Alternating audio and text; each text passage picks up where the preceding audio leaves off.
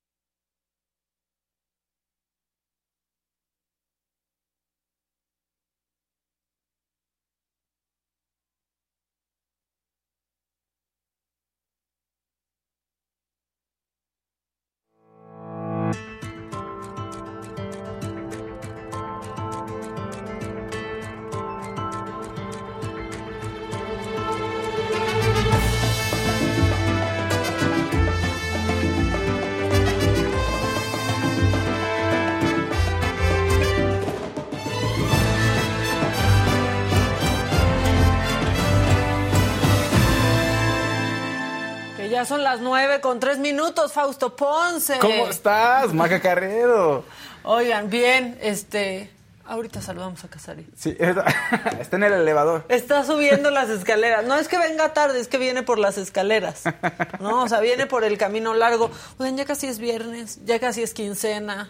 Ya, uh, eso, bien. Mañana, muchachos. sí aplica, ¿no? O nos la aplican hasta el lunes en algunas No, no, otras no, oficinas. aplica, aplica. Es para mañana o para lunes. Para mañana, para mañana lunes. Aquí seguro mañana, pero luego así. ¿Eh?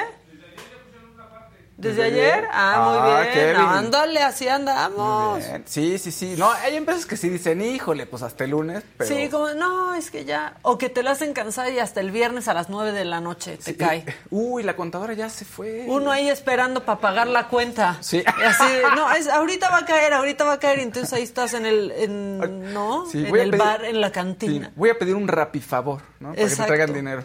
Ah, ¿Te sí es acuerdas? cierto, sí te, pero te- es más caro ese Mucho dinero, más caro. ¿no? Un día sí la apliqué porque sí fue de... Te cartera, quedaste sin sin- nada. De pronto, oh, pues rapifavor. Y sí me ayudó. Y te llegan con tu cash. Sí, ¿no? exacto. Oigan, bueno, saludos a todos los que ya están eh, conectándose en YouTube, Artemisa, Magal y todos los miembros. Bueno, pues ahorita vamos a platicar con eh, el doctor Paco Moreno, que ustedes ya lo conocen bien porque se convirtió en una voz importantísima eh, desde antes, pero bueno, pues a raíz de la pandemia se volvió casi que un rockstar. Y es que el gobierno federal publicó el lunes una actualización de las medidas para prevenir el COVID-19. En el documento, pues se señala que el uso del cubrebocas ya no es, bueno, no es obligatorio en espacios cerrados donde exista la sana distancia, es decir, una separación de metro y medio entre las personas. En lugares donde no se cumpla esta condición, se sugiere que el uso de cubrebocas continúe. Ayer se informó eh, que la Agencia Federal de Aviación Civil pues ya había determinado que para las instalaciones aeroportuarias y en las cabinas de pasajeros de las aeronaves el uso del cubrebocas no será obligatorio, que va a ser completamente opcional tanto para pasajeros como para la tripulación. Y por eso y porque aparte ya vi que tiene nuevo libro eh, vamos a platicar con el doctor Francisco Moreno Paco Moreno para los cuates que no es mi cuate pero como lo sigo en Twitter siento que es mi cuate y es el jefe del servicio de medicina interna y encargado del programa COVID-19 en el Centro Médico ABC Paco buen día cómo estás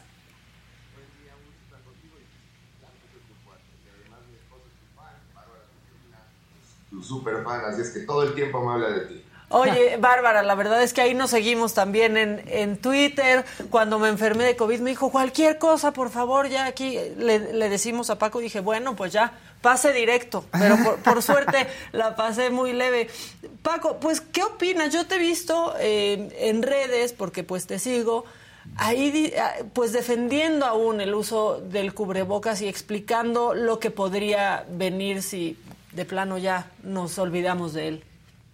Mira, lo que me preocupa son eh, tres aspectos fundamentales. Uno, estamos entrando en el invierno y como sabes en el invierno aumentan las infecciones respiratorias y el cubrebocas no solamente te sirve para COVID, te sirve también para influenza, te sirve también para otros virus respiratorios y durante los últimos años que utilizamos el cubrebocas, los últimos dos años, hubo un número realmente bajo de casos de infecciones respiratorias. Segundo, eh, por más que querramos, COVID no ha terminado, la pandemia por COVID no ha terminado. Eh, en estos días se dieron días incluso de más de 430 mil nuevos casos en un día en el mundo. 430 mil nuevos casos más del periodo donde estábamos en confinamiento completo.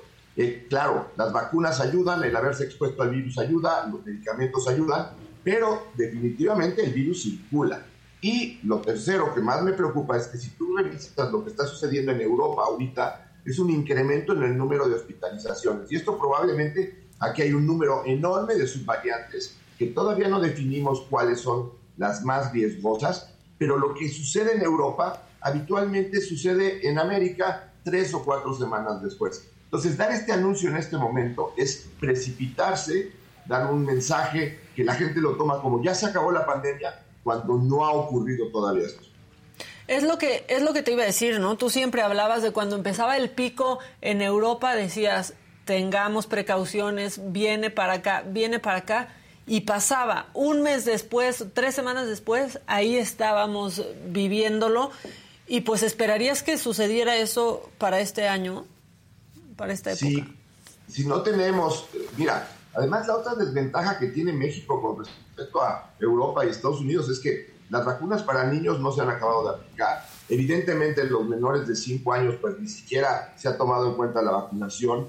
En México ya dijo que la vacuna bivalente, la que tiene eh, y la que incluye la variante Omicron, no le interesa. Entonces tampoco tenemos una población con una vacunación realmente fuerte. Y eso, aunado a un sistema de salud caótico, en problemas pues, evidentes de insumos y con un personal de salud cansado y fatigado, eh, el que tengamos un pico no tan alto puede poner en problemas otra vez la seguridad y la vida de muchos mexicanos. Tenemos más de 700 mil fallecidos por exceso de mortalidad por COVID. Entonces, ¿por qué no esperar si ya la sociedad mexicana aprendió a usar el cubrebocas? Porque si lo comparas con otros lugares, realmente aquí sí usamos más el cubrebocas. ¿Por qué desalentar a una medida que realmente no te hace daño, no te, no, no, te va a lastimar? Parece que el usar cubrebocas es sinónimo de pandemia y pues no es así, el usar cubrebocas es una medida de prevención. Sí, como que ya nos quedamos también muy traumados y ahora pensamos que es un triunfo, ¿no? Este, ya poder salir sin el cubrebocas. Y aparte, Paco, la verdad es que en nuestro país habrá personas que la última vacuna, ¿no?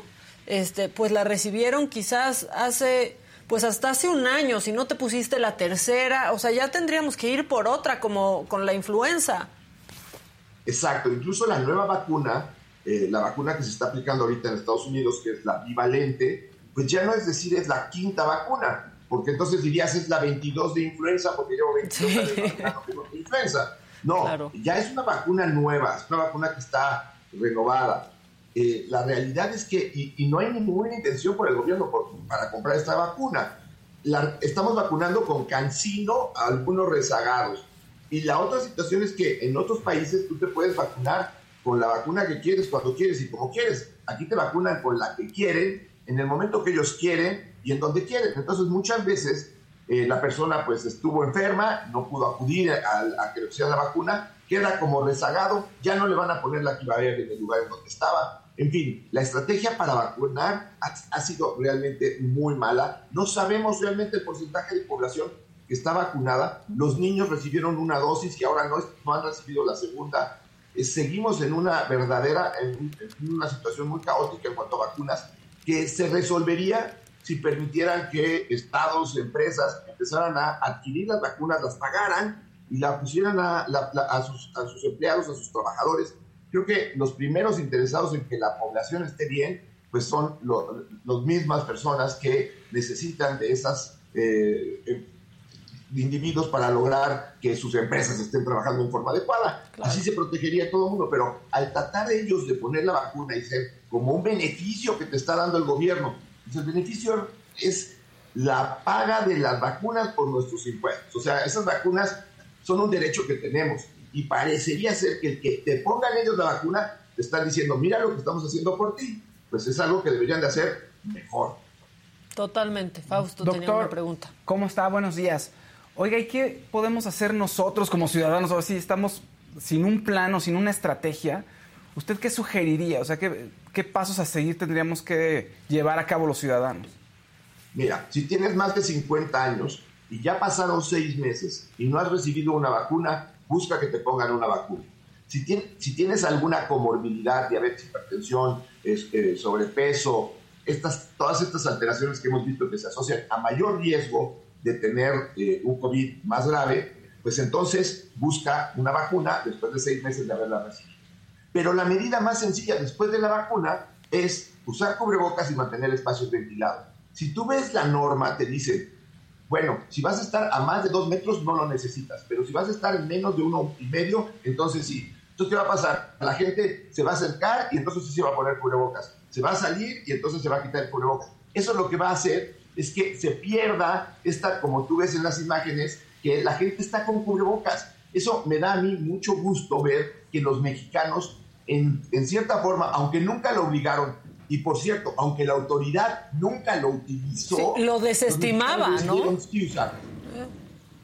Sí, sí, sí. O sea, no, no solo decían que se usara, sino que desestimaban el uso por completo. Los gimnasios, Paco, lo han mantenido, ¿eh? ¿eh? En el gimnasio en el que yo estoy ya mandó un comunicado que el uso del cubrebocas permanece al interior y no hay de otra. Sí, lo que complica, por ejemplo, son empresas, porque ellos tienen las normas en donde dicen todos adentro de cierta área van a tener que usar cubrebocas. Y puede haber empleados que ahora digan no, porque el gobierno ya dijo que no es necesario. Eh, hemos, de todas maneras, a pesar de que hay un grupo muy grande, muy por arriba de los que son anti-vacunas, anti-cubrebocas, anti estas cosas, pues estos van a empezar a tener más influencia, entender, por decir, influencia en decir, oigan, ya quitaron el cubrebocas, ya se acabó. Insisto, siento que el cubrebocas lo ven como un grillete y vieron, por ejemplo, la diferencia que ocurrió en el entierro de la reina Isabel, en donde nadie tuvo, tuvo cubrebocas, y si ustedes ven Reino Unido, ahorita tiene un pico de, casos de, COVID. Eh, contrario a lo que sucedió con el funeral del primer ministro asesinado de Japón, en donde todo mundo traía cubrebocas. Asia es de los lugares en donde mejor se ha manejado la pandemia en China muy en una forma muy autoritaria, pero en Japón, en Corea, entienden esas medidas, entienden que es una medida de prevención. O sea, copiemos también lo bueno, no, solamente que digamos, ah, es que ya en Europa no lo usan, en Estados Unidos. No, tienen, no tenemos el nivel de vacunación y no tenemos los servicios de salud que tienen en Europa y que tienen en Estados Unidos. Entonces, cuidado, porque lo que no queremos es más fallecimientos. Sí, y es algo tan sencillo como, como eso. Mira, si pasábamos los pies por un tapete que no servía para nada para desinfectarnos los tenis, que no sigamos usando el cubrebocas en espacios cerrados sobre todo, ¿no? Así es. Incluso hay un estudio muy interesante en Minnesota en donde el tapete sanitizante se asoció a más fracturas de cadera que a beneficios por eh, prevenir COVID, porque la gente se patinaba después de pisar el, el tapete sanitizante. Entonces, esas cosas que fueron tan absurdas, pues ya las podemos desechar. Puedes dejar de usar cubrebocas si estás haciendo ejercicio al aire libre, si estás en un espacio abierto. Eh, no, no tienes que usarlo todo el tiempo, pero en lugares cerrados, en donde la ventilación del aire no es buena, pues ahí sigan usando, porque podemos tener riesgo de que te contagies tú y que a lo mejor a ti te vaya bien, pero si convives o vives con una persona mayor, con diabetes, con un trasplante, esos son los que siguen llegando al hospital porque esos son los que no tienen buenas defensas, a lo mejor no hicieron una buena respuesta a las vacunas y son la gente que desafortunadamente pues, la pasa mal. Entonces, mi sugerencia, y como he puesto en el hashtag, yo seguiré usando cubrebocas. ¿Por qué? Porque creo que es una medida que ayuda, que no me, no me afecta, no me daña y sí ayuda a mí y a mi familia, a mis pacientes, a mis amigos, porque de una manera yo estoy protegido. Pues sí, y yo he visto a mucha gente que, lo, que lo está usando eh, todavía, que de pronto me da risa porque van en el coche solos y traen el cubrebocas y digo, bueno, pues está bien que, ya lo, lo, traigan y ya están bien acostumbrados. Oye, si tenemos la oportunidad de vacunarnos en el extranjero con esta nueva vacuna, pues hacerlo, ¿no? Paco. Claro, incluso la recomendación es que aunque tengas eh, dos meses, por lo menos pasen dos meses desde tu última vacuna, porque entendamos, no es un refuerzo ya, es una vacuna diferente, es, es ponerte la, la vacuna actualizada. Pronto, esperemos, tanto la India como China están sacando estas nuevas vacunas nasales. En la India ya la están aplicando, parece tener muy buen eh, efecto. Y esto sería una maravilla, porque entonces la vacuna no solamente evitaría que te enfermaras, sino también por crear anticuerpos en la zona donde te contagias, evitaría que te contagies. Estamos cerca de lograr muchos avances, pero el poner en riesgo a la población en la entrada del invierno, con más casos de influenza, con la ola que se viene en Europa, todo esto hace que sea el peor momento para dar un mensaje que a la población lo único que le hace es confundirla. Pues sí, completamente. Y otra cosa de la que quería hablar es que pues estás estrenando libro, Paco. Maca, gracias. Es un libro eh, en donde hablo de historias de pandemias. No son solamente historias de México, son historias de todo el mundo.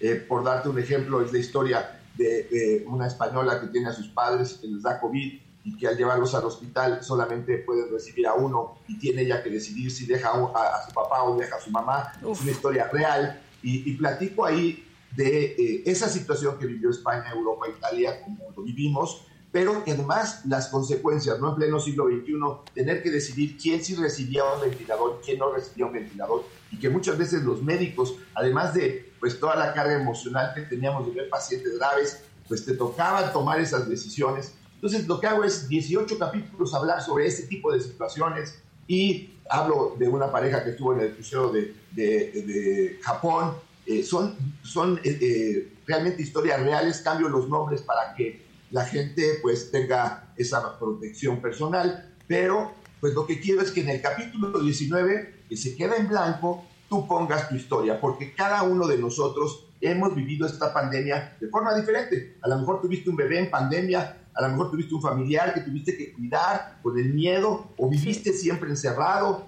este tipo de situaciones. Lo que quiero con el libro es que no se nos olvide lo que hemos vivido, porque que pase esto y se, digamos, ya, ya acabó, no pasó nada. 700 mil fallecidos en México, 20 millones por exceso de mortalidad en el mundo, nos tiene que despertar algo para ser mejores en el futuro. Si todos tenemos un recuerdo, ¿no? Eh, quizás no perdimos, ¿no? Fuimos afortunados, eh, pocos, la verdad, de no haber perdido a ningún familiar en pandemia, pero a todos nos tocó de alguna manera. Yo me acuerdo el ruido de las ambulancias a todas horas, por sí. ejemplo, en uno de los picos más fuertes, este, ya, ya, no me acuerdo ni en qué ola, yo creo que en la segunda, en donde no se dejaban de escuchar. Paco, tú entrabas mucho con, con Adela a radio y yo me acuerdo cómo te, te, iba escuchando diferente cada vez, ¿no? De pronto ya enojado, pero de pronto triste, a veces ya agotado y no imagino las historias que viste tú de cerca. Así es, pero todos tenemos una, porque todos somos parte de esto. Eh, algunos las vivimos diferente, pero eh, creo que es muy importante para todos guardar este recuerdo, porque seguramente no va a ser la última. Y, tenemos que dejar cosas buenas de todo lo malo que ha habido. Si no dejamos algo bueno de todo esto, pues va a ser una doble tragedia. Y una forma de hacerlo es escribirlo, acordarte de lo que viviste para tomar mejores decisiones en el futuro. Pues sí, ¿en dónde pueden encontrar este libro, Paco? A partir del día 24 en todas las librerías, eh, eh, Amazon también lo va a tener en forma digital, también eh, va a estar en audiolibro y pues en las librerías en forma física para que puedan ver estas historias, escucharlas. también en las historias se platica un poco de lo que es el virus, entender un poco lo que es el virus, la biología, con un lenguaje que les prometo lo van a entender todos y eh, ser mejores para, la, para lo que viene, para lo que sigue. Eh, el cubrebocas, por ejemplo, que ahorita estamos hablando. Pues, ¿Qué significa el cubrebocas? ¿Por qué se utiliza en Asia desde hace tiempo? Porque ellos han tenido pandemias eh, desde hace mucho tiempo y de una forma mucho más frecuente que nosotros y han entendido que eso, pues desde antes que apareciera COVID, tú veías esos tours de personas que venían del Asia con cubrebocas, que sí. traían cubrebocas. Sí, que la verdad yo lo veo más que para protegerme a mí, ¿no? Eh, pensando desde mi estado de salud, para proteger a la gente que me rodea, ¿no? Si vas a, a, la casa con tus papás que están ya más grandes, si vas a visitar a un familiar o si estás rodeado de gente con comorbilidades, pues ponte el cubrebocas, o sea, no, no, lo, no lo pienses nada más por ti. Paco, como, como médico, a mí hay algo que me impactó mucho. Cuando Adela le dio COVID la primera vez, este, estábamos en León, te escribió a ti y le pusiste una línea que me acuerdo perfecto, como todo va a salir bien, en 15 días este, vas a estar destapando una botella de vino y aquí voy a estar pendiente. Me acuerdo perfecto que se lo pusiste porque pues estábamos de viaje y estábamos en el caos y no sabíamos si yo también me había contagiado o qué había pasado. Pero mucha gente cercana a ti, que eran tus pacientes, te escribían y yo no me imagino el sentimiento de decirles, en 15 días vas a ver eh, que vamos a estar festejando porque realmente no sabías qué iba a pasar, ¿no? lo primero que tenías que darles era cierta tranquilidad. Mira, la, enfermedad causaba miedo e incertidumbre. Si tú dabas cierta tranquilidad, evidentemente el paciente que te hablaba y decía, llevo cinco días, estoy con baja de oxigenación, pues no le podías decir eso. Le decías, vamos a tratar de conseguir una cama. En esa, en esa eh, segunda ola en donde oías las ambulancias, hubo mucha gente que murió en sus casas, ¿no? Que no, o murió, tengo en otra historia del libro, una persona que muere en el coche esperando que le den cama en un hospital. Y, y ese tipo de situaciones pues te hacía que realmente vivieras tú en el estrés, pero dar un poquito de calma en un momento de angustia puede hacer también que tu sentido para enfrentar a la enfermedad cambie. Si tú enfrentas una enfermedad con un miedo muy grande a morirte, pues estás además poniendo tu cerebro en un, eh, pues en un modo que no te va a ayudar. Si das cierta certidumbre y te dice, oye, mañana vas a amanecer todavía con fiebre, pero el tercer día ya te vas a sentir mejor, hidrátate, tómate los medicamentos que te mandé y le das cierta confianza y tranquilidad. Vas a ver que vamos a estar celebrando en 15 días. La gente tiene una visión positiva hacia lo que viene. Y la verdad es que es muy importante, ha sido muy importante en esta enfermedad, el que tengas una actitud eh, positiva hacia la enfermedad. Es, es algo que hemos estado viendo continuamente y que a veces pues eh, sabes que la situación está complicada, pero vamos a buscar de qué manera tratar de que salgas adelante. Esos mensajes ayudan, son mensajes positivos no son falsas promesas, al final es el deseo de ayudarte para que estés mejor. Sí, y hay que perderle el miedo, pero no el respeto. Paco, creo que eso es, ¿no? Exacto. Eh, eh, hay que entender que vamos a coexistir con este virus, pero también hay que entender que no hay que arriesgarnos. Éramos un péndulo, Macá. De repente no hubo clases en un año y se termina el periodo de, clases y entonces se hacen graduaciones, viajes de estudiantes a la playa y volvíamos a tener otro pico. Es decir, no nos pudimos aprender a manejar en una situación en donde tengas las suficientes medidas preventivas y que puedas disfrutar tu vida. Esa es la clave, encontrar ese espacio en donde puedas tener una vida social que te gusta, que disfrutas, porque también la vida es para disfrutarse, pero no poniéndote en riesgo a ti y a tu familia y creo que fuimos de estar demasiado protegidos a demasiado desprotegidos y con mucho riesgo para los demás. Así es. Paco, pues muchas gracias como siempre por entrar con nosotros. Eh, estamos pendientísimos de tu libro. Desde el otro día ya estábamos platicando Adela y yo que, que sacabas un libro. Te mando un abrazo y muchas gracias porque no nos dejaste. La verdad es que atendiste a muchas más personas de las que atendiste en realidad porque tan solo con estarte siguiendo en Twitter, ver tus consejos, eh, de pronto tus mensajes de calma cuando todo se veía súper oscuro, pues ayudaron a muchas más personas de las que de las que puedas creer, incluida yo. Muchísimas gracias, Paco. Gracias, Maca. Y ustedes hicieron un gran trabajo permitiéndonos a nosotros, porque no solamente fui yo, hay Alejandro Macías, sí. Memo Torres, mucha gente que ha participado tratando de dar la información adecuada a la sociedad. Y creo que como, hemos visto en esas imágenes que tú pones, la sociedad entendió que había que usar cubrebocas. Eh, eso fue gracias al espacio que nos dieron ustedes. Así es que ha sido un trabajo conjunto, el cual yo agradezco mucho y les pido, vamos a seguirnos cuidando un tiempo más. Así será. Muchas gracias y abrazos, muchos abrazos a Bárbara Tijerina. Que estén muy bien, Paco. Eh, hasta luego, Maca, de tu parte, claro, le va a dar mucho gusto. Que estés muy bien, bye. Bueno, pues ahí está el doctor Francisco Moreno, que se convirtió, la neta, este, pues en una, En una voz. en una voz y sí, en un faro ahí en medio de la oscuridad. Arrancamos el montón, ¿no? Porque es que me aguanté porque ya llegó Daniel. Eso. Aquí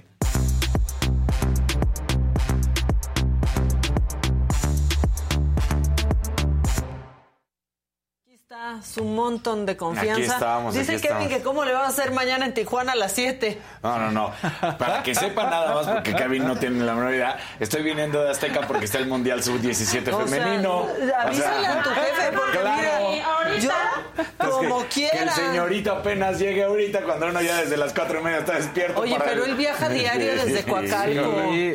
O, sea, uno que viene, uno que viene justamente del mundial de estar transmitiendo y mira, mira lo que hace. Oigan, nomás aviso parroquial, la jefa, la jefa de jefas Ajá. puede sacar su visa. Eso. Pero, pero mañana aquí, bueno, no, Allá, vamos a allá, estar. mañana allá. en Tijuana, en mi tierra. Sí. Eso. Vamos a estar, mi En el tierra. horario, ¿eh? Normal que, de- Que, que qué padre que mi tierra eh, es dos horas antes. Sí. Sí.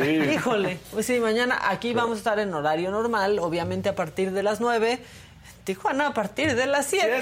Siete. Siete de la mañana. Siete. Pero como es tan rápido, no, hay- no afecta tanto. Mañana no nos va a afectar no, tanto. porque no. como es de llegar a dormir prácticamente levantas como... Pero, sí, lo el sé. regreso, después de ya aclimatarte así unos días a ese horario, el regreso aquí es bien difícil. Bien. ¿Piensan que es fácil? ¿Y no? No, pero no. es difícil. Jet lag. Hay, hay jet lag. Exacto. Es que el otro día, no sé con quién hablaba, que me dijo, es que siento que es muy white decir que el horario de Tijuana afecta. Sí es white pero sí afecta un Pero sí afecta. Sí afecta, sí afecta un chorro. ¿Cómo vamos con el Mundial Femenil?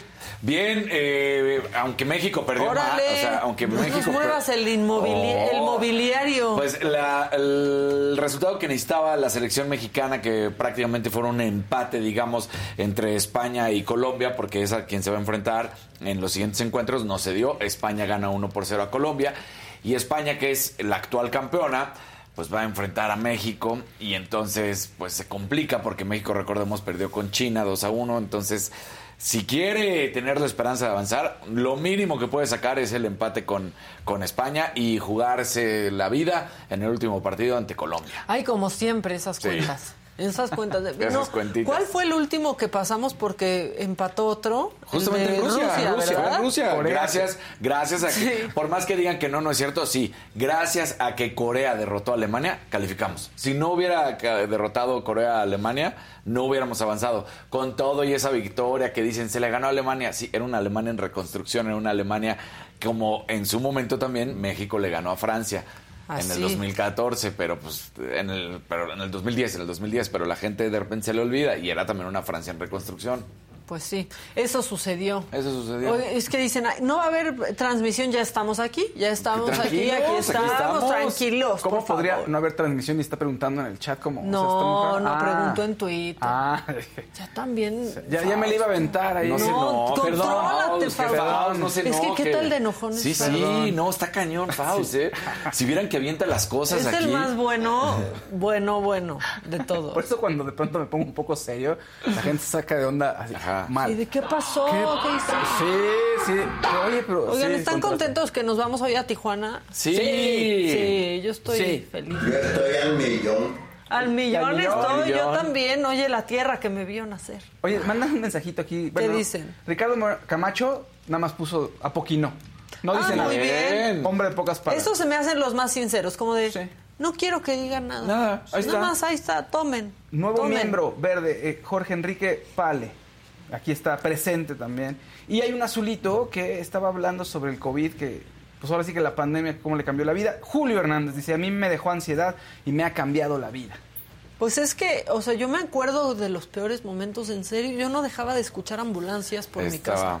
Oye. yo sí falleció eh, ¿Un tío? amigo O- cercano, ah, muy, sí. o sea, cercano a la familia, entonces, pues sí. Y también un tío, justamente. Ah, sí, a mí sí me tocó. Ah, También me tocó un poquito de, de lejos, pero también un familiar ahí. En una fiesta que, como así de pronto, Sí. uy, se enfermó este en la fiesta y de pronto, pum, cayeron varios enfermos, pero hubo consecuencias por ahí. Sí. Sí, es que es la, la verdad es que de pronto cuando ya empezábamos a, a trabajar en pandemia, nosotros no, pa- ustedes todavía no existían no. aquí, No. pero era esto tampoco existía, era solo radio en un principio y Adela lo hacía desde su casa y yo desde la mía, ni, ni nos veíamos ni nada, pero me acuerdo que empecé a ir a llamados de la parodia, porque entonces decidieron que pues había que hacer la parodia en pandemia. Y me acuerdo que, que Claudio Herrera decía, es que mira, si nos juntas a todos y aquí nos enfermamos los 10, uno se va a morir. Y era como, ya por favor, sí, Claudio, sí, o sea, no nos digas eso. Por suerte eso no pasó, ¿no? Pero pues es que sí, salían porcentajes y hablan Sí, de no la tasa de mortandad y decías, pues, Oye. ¿a quién le va a tocar? Sí. ¿Cuándo alguien que quiero se va a empezar a sentir mal? Mal. A mí sí me dejó traumada eso. A mí Oye, me de- acuerdo que fuimos, mi esposa y yo fuimos de los primeros, primeros casos. O sea, sí? estamos hablando de. Fueron los de Bale. Que no. Fueron los de Bale que empezaron. Que empezaron. No, cierto. Lo de trajeron hecho, de hecho, quien, no. nos- no, quien contagió a, a mi esposa fue un, co- un colega de trabajo Ok. que había salido de fiesta el fin de semana Qué coraje es que y sí. entonces eh, como, como trabajaban pues en las clásicas de caballerizas ya sabes pues era el Sí. compañero de al lado Uy, y la claro. enfermó pero esto estamos hablando de que fue a principios de marzo del 2020 Oye, y luego además, qué impresión salir a la calle o estar con algún vecino que llegaba a la ambulancia y salían como con sus trajes de... De astronauta. sí, Sí. hazmat, casi, casi, ¿no? De algo radioactivo y horrible está pasando. exactamente Y salía la gente encapsulada en la camilla, era muy impresionante. No, parece otra vida, ¿no? Parece o, otra o vida. cuando en pleno diciembre del pues del 2021 nos fuimos a semáforo rojo, Sí. no sé si se acuerdan, y entonces era como súper raro salir y, y- y la gente que podía hacer su cena de Navidad este y quería comprar regalos no había No, ajá. hacer, o sea, era la, la verdad es que otro otro mundo, entonces no queremos llegar otra vez a eso, ya no llegaríamos jamás, pero pues ya de repente si te puedes poner el cubrebocas, pues te lo o sea, por ejemplo, no sé ustedes, pero yo hoy que viajemos, yo sí no pienso quitarme el cubrebocas. Pues no, en el, en el avión yo ya, o sea, con más libertad para la hora de comerte algo Claro. y así, pero a mí hasta me sirve para que me dé calorcito. o sea, para la hora... Y, y aparte otra cosa, te duermes. Abres la, el hocicote así, no, mejor que no se vea. Claro. Te pones el cubrebocas, ya nadie ve que ya estás no con la boca abierta Tal dormido. cual, así. Ajá. Y ya cuando estás cansado, pones la, te sientes, pones la cabeza y... Y abres el hocicote. Así está, que Entonces, suene tin, tin, sí, la pasajeros. bocota abierta. Claro. Usen para eso el, el cubrebocas. Aparte la idea de ir respirando el mismo aire de desconocidos Es lo que- espacio cerrado, aunque los aviones tienen filtro EPA, eso sí, Sí, es cierto. eso, exacto. Este, pues ya está mejor el Sí, cubrebocas, pues, sea, ¿no? Además, Exacto. es que la gente lo toma como una afrenta de mi libertad. es- están como lo cortando". dijo, lo ven como Sí. si te están poniendo un bozal y no es cierto que alguna vez alguien se refirió como un bozal y tú dices, eso no es, Pues no, nada y- que ver. Y no te afecta, como es, o sea, te lo pones, un- ya, y que no pasa nada, te lo quitas en tu casa. Claro. Te aíslas y ya te lo quitas, ¿no? Sí, sí, sí, sí, sí. Digo, Pero bueno, yo sí en espacios abiertos o en plazas que eso ya me lo, me lo quito por completo, pero eh, incluso en Estados Unidos, cuando estás en un lugar cerrado que ya no puedes ya no usar cubrebocas, hay letreros en donde dicen que puedes estar sin cubrebocas, pero te recomiendan Que que lo que lo estés usando. O sea, a mí, ahora en Nueva York yo lo leí, ahí decía. Pero bueno, este, muy bonito. Oye, ¿qué les iba a Chavarro- decir? Diciembre Ajá. del 2020, ¿cierto? ¿Qué pasó? Chavarroc me está retando aquí en el chat. Ah, ¿qué te está retando? Dice, saludos, jefaus, o no, ¿te da miedo? Uh. no, pues no me da ¿Qué miedo, te da fíjate. miedo? Saludos, mandarle saludos, no Ay, saludos. uy, qué susto, uh, qué susto. Uy. Alice HM solo manda su cooperación. Bien. Este, bueno, pues con quién nos arrancamos, echen lo que empiece la ruleta de las colaboraciones.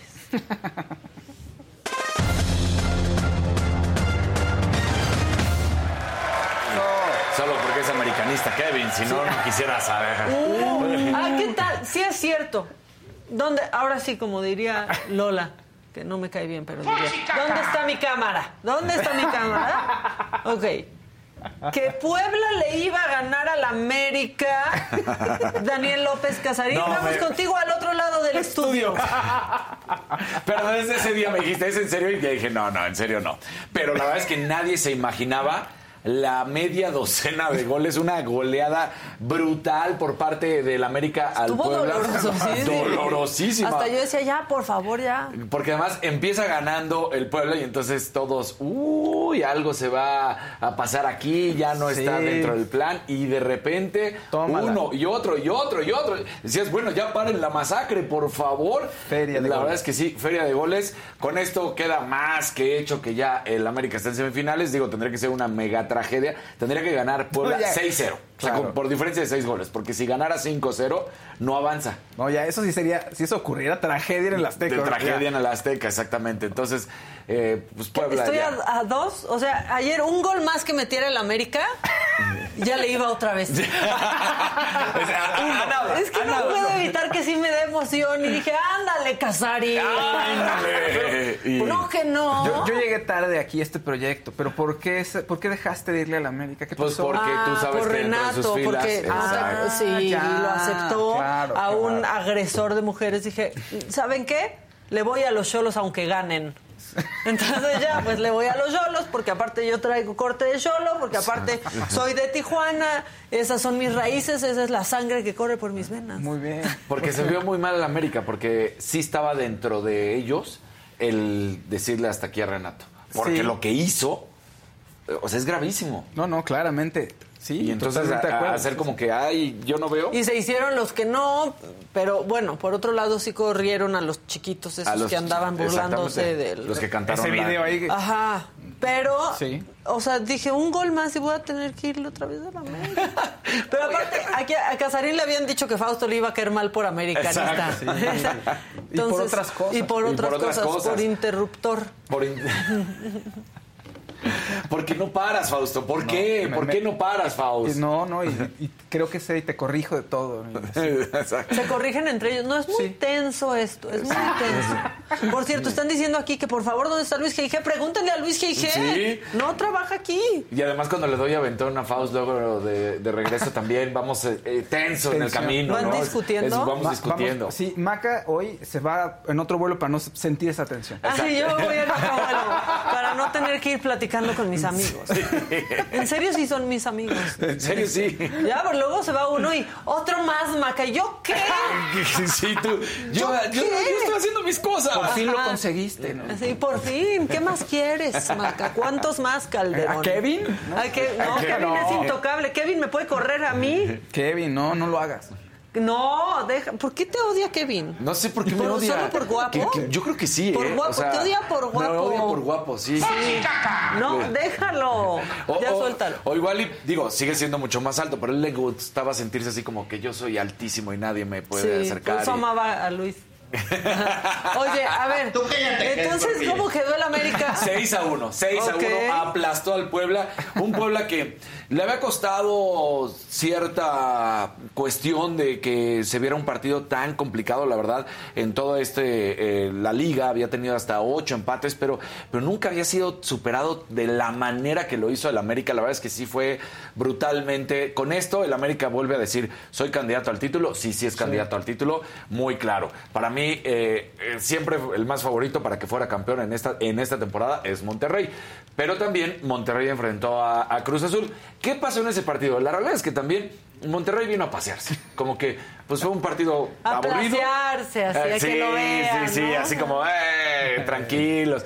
Cruz intentó, intentó, no pudo hacer absolutamente nada. Tuvo algunas buenas oportunidades enfrente de la portería, no lo marcó. Y eso va a ser la diferencia, porque ahora, pues bueno, tienen que ir a Monterrey a tratar de sacar la victoria. Volvemos a recordar, empates ya no funcionan, tiene que ser la victoria. Entonces, bueno, pues el equipo de Monterrey, con ganar o con empatar, está en la siguiente fase, en las semifinales. El equipo de Cruz Azul está obligado a ganar. Lo, lo que, lo malo que podría pasarle a la América, y ahorita los americanistas van a empezar a decir que no eche Ajá.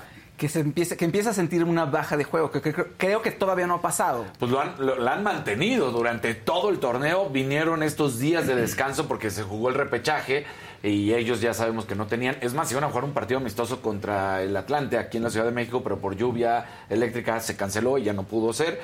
Entonces. El América no mostró nada ¿eh? de, de debilidad, me refiero, de que estuviera Sí. fuera de ritmo. El América fue muy superior. Perfecto, gracias. Eso es lo que quería conseguir. Sí, que dijera el América Que fue muy... ¿Vieron, vieron? ¿Cómo te pusiste Perfecto, gracias, ya con eso. No tengo más cosas que decir, señor juez. Oye, rapidísimo, no. Ah, no, es que dice Enrique Curt, qué poca nada más decir que ya no trabaja aquí. Bueno, Luis, no, pues, eh, o sea, si quieren Ah, digo bueno. que aquí trabaja, pero no está. O sea, O sea, vendrá a veces, supongo, no sé, pero, pero hoy somos los que estamos y la señora de la casa que siempre está, aunque no esté, porque es omnipresente, porque Así es, como exacto. quiera quiero y lo que diga yo también le doy la razón, porque también. me paga. además, o sea, Además, digo. aparte, ¿cómo ven? ¿Cómo Ahí ven? está. Bueno, entonces el partido terminó 0 por 0. Ahora irá la vuelta. Partidos para el día de hoy. Toluca enfrenta a Santos y Tigres contra Pachuca. De estos, ¿quiénes creo que van a avanzar? Mi opinión. Pero ahora sí di nomás, no por A ver, odio. de- del Toluca Santos, yo creo que Santos. Y del Tigres Pachuca, Tigres. Hoy Sí. también creo que Tigres gana y también creo que Santos gana. Los dos ¿Al partidos de hoy. Toluca? Sí. La verdad es que Santos con Fentanes ha sido muy buen eh, desarrollo táctico, táctico y técnico. Ha llevado el equipo muy tranquilito. Es de los que- técnicos que menos llamaba la atención, por decirlo de esta manera. Eh, es el, el, como se dice, ¿no? El trabajo silencioso. El- el- pero que se ha mantenido haciendo las cosas muy bien. Son los más exitosos luego esos, ¿no? Sí, exactamente. Y entonces, bueno, pues ahí está Santos y Tigres contra Pachuca. Pachuca es de- otro de los equipos que fue también muy superior al resto en todo el torneo, muy constante, pero Tigres, pues igual, Tigres nada más por ahí tuvo una, un- una baja en cuanto a unos resultados y hasta el propio Miguel Herrera lo dijo, sí es un fracaso no haber calificado entre los cuatro primeros, pues la primera ocasión en la historia de las liguillas, que pues es un fracaso con más de 30 puntos que no se califique directo, porque sí, ahora sí fueron muchos puntos Sí. en los primeros cuatro. Entonces, y tiene a Guiñac. Y Guiñac sí hace la diferencia. Sí, Guiñac, que se parece a Paul. Stanley. Ah, claro. A mi amigo Paul. A tu se parece Paul, mucho. sí. Sí, la sí, verdad. sí. Es cierto. Entonces, Sí, es más guapo Guiñac, Paul, pero se parece. pero se parece. Tiene mejor Sí. pierna. Guiñac. Exacto, Pues tiene mejor seguro. cuerpo, eso sí, la verdad. Ay, oye, no hablamos de los cuerpos de la gente. No, no, no. O sea, está más mamey. Está más mamey. no Pero que- cada quien sus Pero no dije que formas. no dije Cada quien nada sus malo, nada más dije está más mamey. Eso sí, que está. Cada quien sus carnes. Ah, por eso. Pero yo no hablé de que estuviera, nada más dije está más mamey. Eso sí. Ya. Está mamey. Miren, tenemos unos colores. Julio Hernández dice, Maca, cántanos tu canción, ya la bajé a mí. Dice, no, me- mejor ponla. Porque Exacto. ahí ya pasó por un proceso de 25 filtros Sí. y entonces ya sueno bien. Entonces mejor escúchala en tu celular. Este, ese dice, miren, él es converso, él luego siempre nos odiaba. Ah, sí. Pero como la magia existe, dice, antes mis mañanas eran puros pleitos con mi esposa, pero desde que los vemos todo cambió. Siguen los pleitos, pero al menos estamos entretenidos. No, ese, porque antes tu pleito era conmigo. Claro. Ah, sí, mano. Sí, luego se enojaba, luego, o sea, o sea, se convertían en mi chícharo y así. Este, pero eh, bien. Mira, Eh, Gabriela López, Azulito, espero que ganen mis rayados. Sí. y que y la final, la final podría ser América Monterrey. Podría darse Eso estaría muy terrible. muy fuerte. Sí. Sí. ¿Quién crees que ganaría, Es que en, en verdad para mí el que ha jugado mejor, Es el más América. constante, es el América. Pero el, el equipo que... Graben esto para siempre. pero el equipo también muy fuerte. O sea, el primer lugar fue el América y le siguió Rayados. Entonces, pues sí estás hablando de los más fuertes. Entonces, y la gran diferencia para mí, que pues sería el hecho de que Rayados podría ganar, pues es que traen a Bucetich y del otro lado tienen a Nathan Ortiz. Uno ya es un viejo lobo de mar Claro. ganador y el otro es un joven en cuanto a entrenador. Estaría bueno que se rompiera. Digo, yo le voy al América, obvio quiero que gane, pero estaría bueno que se rompiera esta maldición del primer lugar, ¿no? Sí, que esa es la que siempre Sí. pesa. Sí ha habido campeones de primer lugar, sí, sí los ha habido, pero son pocos. Sí, sí. Oigan, le mandamos amor a Arturo Rubalcaba. Por favor. Dice, este programa va de picada. No, No, Arturo, claro que no. Arturo. Fíjate, en No. realidad va mejor. Sí, Eh, sí. Pero te mandamos besos y, y amor y sabemos que extrañas a Luis, pero síguelo en su canal y qué bueno que pasas aquí a dejar tus Amor, comentarios porque salud. nosotros te queremos y te valoramos mucho. Exactamente. Exacto. más, Casarín? Ah, bueno, pues en la Champions League, en lo que pudiera ser un fracaso, el Barcelona termina empatando a tres con el Inter de Milán. Juegazo, hay que decirlo también, aunque se termina empatando a tres. Eh, Gerard Piqué, uno de los señalados durante el partido, fue totalmente su culpa uno de los goles por parte eh, del Inter porque se equivoca. Y entonces bueno pues después de todo lo que ha peleado el Barcelona con volver a tener dinero con todo esto ahí están los memes Europa League a la vista. ¿por qué? porque si los eliminan de esta fase de grupos estaría pasando a la Europa League. Después de que el, el Barça había empezado ganando en el primer tiempo viene el segundo tiempo le dan la voltereta después marca el del empate Lewandowski se va arriba el, el Inter y termina bueno pues ahí empatando. Tienen un una mínima posibilidad. ¿A qué me refiero? El Bayern tiene paso perfecto, ha ganado todos los partidos. El Inter de, de Milán tiene siete puntos y el Barcelona tiene cuatro puntos. Quedan dos partidos. Entonces, las sumatorias te da posibilidad. Por ejemplo, si el Inter pierde el siguiente partido, le queda uno muy complicado contra el propio Bayern, que ahí puede cambiar todo, por ejemplo. Entonces ahí podría haber la posibilidad, lo vuelvo a decir, de que se dé. Y el Victoria Plens, pues es el, último partido, que es el que se ve muy fácil, muy cómodo para el Inter, que si gana ese encuentro, pues ya. Ahora, el Barcelona, si gana los dos y el Inter empata uno, pierde uno, estaría avanzando el Barcelona. Muy complicado, pero ahí está, y pues había que hablarlo porque podría ser otro año de una vez más un fracaso para el Barcelona después de todos los problemas económicos, deportivos que ha estado teniendo. Así que pues ya veremos qué es lo que sucede con este equipo que definitivamente ha dejado pues a muchos muy tristes porque ilusionaron con lo que venía en, el equipo, con las contrataciones que se tuvieron y resulta que no, no dio o, no dio y además este domingo viene el clásico, entonces el clásico, el derby español, el Real Madrid contra el Barcelona y entonces tienen que apurarse para conseguir pues una victoria y mantenerse como líderes, porque recordemos que aunque los dos están uno y uno, por la diferencia de goles, el Barcelona es el número, es, el líder del torneo. Y bueno, en el béisbol de las grandes ligas, porque luego también dicen, para que vean, andamos en todo ahora sí. Qué, eh, bárbaro, qué versátil. Está, ¿no? ¿Te ves tan guapo cuando gana el América? los Bravos de Atlanta empataron la serie, derrotaron a los Phillies de Filadelfia, uno por uno se pone, 3 a 0 es cuando ganan ayer los Atlanta Braves y con esto entonces, bueno, pues ahí los campeones están eh, diciendo, traemos todo, por supuesto, vamos a buscar una vez más el campeonato. Se ve complicado, pero ahí están los Bravos de Atlanta sacando victorias importantes. 3 a 0 derrotan a los Phillies y vamos a ver. Y la noticia también ayer que pues fue, fue de esas buenas noticias, el Checo Pérez estaba, está en nuestro país, está en la ciudad, preparándose para el siguiente, para la siguiente carrera que va a ser en Austin y luego vendrá el 23 de octubre y luego vendrá la del 30 de octubre, que es la de México. Pero entonces estos días digamos que son de descanso, por decirlo así. Y resulta que estaba en las luchas. ¿En serio? ¿Ah, sí? Sí. Y, la gente se enteró porque, mira, subió así sus historias. Entonces estaba con su hijo, pero estaba tapado para que nadie se diera cuenta que era el checo. Fue con sus máscaras. Entonces fue a disfrutar un ratito de las luchas con su pequeñín y ahí estaban felices de la vida, dándose una vuelta en el pancracio mexicano para distraerse y estar de buenas, ¿no? ¿Te lo imaginas gritando así de... Y todos los demás, ¡qué bonito! qué bonito!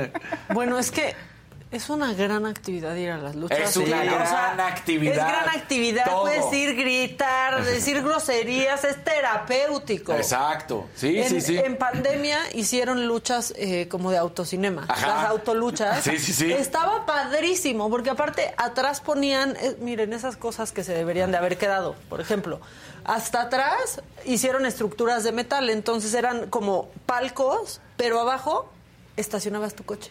Entonces tenías tu estacionamiento como el autotel, me han contado. Metías tu coche y arriba estaba tu palco. y veías ahí a lo lejos el cuadrilátero y estaba bien padre. Y entonces que al que monito y a todos esos Qué bonito. Sí, las luchas, en verdad, el que nunca ha ido a las luchas a la se, está perdiendo. Apache, ¿o sí, no? sí, sí, Lady, Apache. Lady Apache. Sí, se, está perdiendo tantas cosas. O sea, sí es una de las cosas arraigadas de nuestro país. Eh, es cultura mexicana, las luchas. Es padrísimo. Hace mucho me deprimí cuando fui. Estaba increíble, pero de pronto subió Blue Panther. hace como 5 o 6 años y lo vi dije, Blue Panther ya está, o sea, ahorita tiene 62, en esa época 50 y tanto. Dijiste, hay tiene, luchadores oye, de- perdón, pero dijiste, está mejor que yo y me deprimí. Ah, yo Ah, tengo yo pensé y que tantos. deprimido. Sí, sí. Tú tienes treinta y tantos. No, en ese En momento ese cuando fuimos. Dije, ay, no, Fausto. No, no, sí. Tenemos que hablar. Tenemos que, Tenemos No, que sí. hablar. No, acuérdate que hay luchadores Sí. que a los 65, 70 años están arriba del ring y, y luchando, bien, ¿eh? O sea, bien. bien, físicamente bien, enteros. Vuelan de la no- tercera. No, es la misma agilidad de antes, pero siguen Super con todo. ¿se acuerdan? Sí, claro. Ya se murió, ¿no? Ya. Ya. Sí. Sí, fue muy triste. pero- Papá del Psycho Clown. Ajá. No, yo me sé todo. sí. o sea, No, es que las que luchas- Octagón, Octagón Junior Octagón, la Parca, Atlantis, La Parca. Tinieblas. Atlantis es el de los más queridos todavía hoy en día. De- Desde toda su carrera lo ha sido, pero se mantiene justo lo que estamos hablando. Un, Sí. un luchador ya grande, pero sigue siendo de los más queridos por toda la afición. ¿eh? Oye, ¿y el místico? ¿Sigue todavía? Acuérdate O que vino to- todo un relajo. Sigue, pero vinieron todos estos cambios de nombre. Carístico, místico. claro. Entonces todo, todo lo que sucedió, carístico. que se fue a Estados Unidos, que regresó. Entonces vino toda una serie de pleitos. Claro. ¿No? Entonces, bueno, pero ahí estuvo Checo Pérez divirtiéndose, pasándola muy bien. Perfecto. Mi Checo Pérez. Oigan, el Tinieblas que quiso ser luego alcalde o algo Ajá. así, Sí. que en el, en el, este, híjole, en el debate no, no supo decir los- nada sobre, ah, sobre la homosexualidad. ¿De qué opinas de Ah, las no políticas? pudo. No pudo No, no elaborar. pudo, no pudo. Y pues no es su culpa, es la culpa de quien lo puso de candidato. Y en ese Claro. momento, oye, a Lucha nada más ves cómo se salió del lugar, ¿no? Sí, Lucha Sí, ya se fue de, ya no somos compañeros. Me hablan en el sótano y se fue. Ay, no. Pero bueno, ¿ya? ¿Ya? ¿Ya estuvo? ¿Ya estuvo? Ah, pues muchas gracias, Casarino. Gracias, muchas gracias, muchas gracias, Yo- Maquita. Yo a ti te agradezco también, mucho. Gracias Maquita. por existir. Maquita, ay. Ay, síguele. Tú síguele, Fausto. Síguele, Nosotros estamos dándonos amor.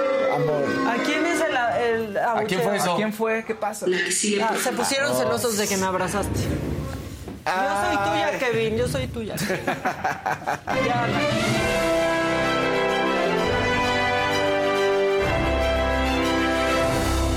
Gracias, buenos días, ¿cómo están? Venga, Gracias, compañeros. Gracias. Oigan, Venga, pónganle like, pónganle like a nuestro programa, a nuestro adorado programa. Pinten Sí. de colores, ríanse, interrumpan, pongan comentarios chistosos. O no, o nada más como, como dice O Maca, no. la gente honesta, Claro. pongan ya, así la aportación y ya. Sí, nada más. Sí, sí. ¿No? No, no quiero, no quiero decir nada, no quiero figurar, nada más los apoyo. Y ahí estoy presente. Oigan, Belinda triunfó ayer en Guadalajara. Ajá. Tu- porque Belinda en, el, en medio del concierto subió una oración para amarres, para hacer amarres. ¿Qué? Hace, resulta De que hace- ahí salió. Yo la vi en Twitter, pero no sabía que la había subido ella. Las, no, o sea, fue una fan hace mucho tiempo. Me parece que ya tiene más de un año. Ajá. Pero pues ha seguido y decidió usarlo a su favor y decidió reírse con eso. Y fue todo un éxito, la verdad. Y no vayan a usar esto, o sea, se- les damos esta herramienta para que ustedes pues, sepan qué onda. Ay, tenemos el video, pon el video, ¿no? ¿O qué? ¿Así o no? O no, no, quieres, o ya no. te vas a Tijuana, ya te vale. Sí, no, no, ahí está en el concierto y mira, ahí está. ahí- hizo todo un show y puso ahí el, toda la oración durante el evento. mira, para que la gente riera. para que la gente... conmigo y Te- enamoré. ahorita les- lo lleven tatuado, amén. Eh, Ay, muy bien, Belinda, a mí me da Bien. mucha Está risa bonito, mira. Oye, jefaos, pero no se había cortado el pelo. Ay, seguro cortado el pelo, no. sé. Eh, con el- ¿Te acuerdas la, Sí, que las estaba imágenes de que sacó rosa, de y rosa? pelo Ajá. corto. Yo creo que no. Yo Oigan, que más se ve era- espectacular sí. Belinda, ¿no? No, no, está guapísima. Oye, Ya entonces les comento, también, fíjate, Casar. les comento para que lo tengan ahí, tengan la, inf- la información a la mano, úsenlo sabiamente o no lo usen mejor. ¿Qué? Santa Belinda de los Amores, patrona de los enculados, reina de los amarres y del sapito encantado, te pido que me hagas el milagro para que se enamoren de mí y que mi nombre lo lleven tatuado. Amén. Pues sí ha funcionado. Sí. O sea, esa rezada sí ha, sí ha Sí. funcionado, esa plegaria. A ella le funciona No, hasta el preciso dijo que tenían que pedirle permiso. Eso me cayó súper mal. ¿Qué? Sí. Como A el de- presidente sí. metido en un chisme. Ajá. Diciendo que iban a llamar, ¿no te acuerdas? Sí, claro. Que le iba a pedir permiso a que le tenía que pedir Belinda. permiso. Sí. No. Terrible eso, fíjense. Oye, a ver, y entre otras noticias, fíjate que el Alejandro Fernández de nuevo vuelve a generar polémica con una foto. ¿Por? Bueno, resulta que pongan la foto, pon una foto en su Instagram donde está con su nieta Cayetana y tiene un pony y eso- esa es una primera foto. Y luego en esta segunda foto, si alcanzan a ver, si pasas la otra foto de cerca, tiene algo en los ojos. Le- Lentes. se le ve rarísimo. Son lentes. Eso, ustedes lo adivinaron a la primera, pero en el Instagram todo el mundo. ¿Qué? ¿Cómo? Es pestaña postiza, ¿verdad? Ay, es bueno, pues que en ¿no? el Instagram Sí. están deficientes. Pues es que nadie le dio zoom y pues ya sabes, los, eh, los insultos hacia la... Ay, que si no. es... Pues, ¿cuál es el trasfondo del asunto? Pues que si eres afeminado, todas esas cosas horribles que ustedes pueden imaginarse. Y la respuesta es, trae unos lentes de sol muy chiquitos. Claro. Y además aquí nos que les platicó la hija varios de- supers. Les- sí. Varios supers. La, la hija de, de Alejandro, ¿te acuerdas que nos platicó que justamente le había regalado este pony? Sí, que llegó dijo, me va a amar porque le voy a llevar un pony. Ajá. No, o sea, miren, unos abuelos llevan un hámster. Sí, El potrillo lleva un pony. No, a mí eso- solo me escandalizaron sus chanclas con calcetín. Es lo mismo que yo vi.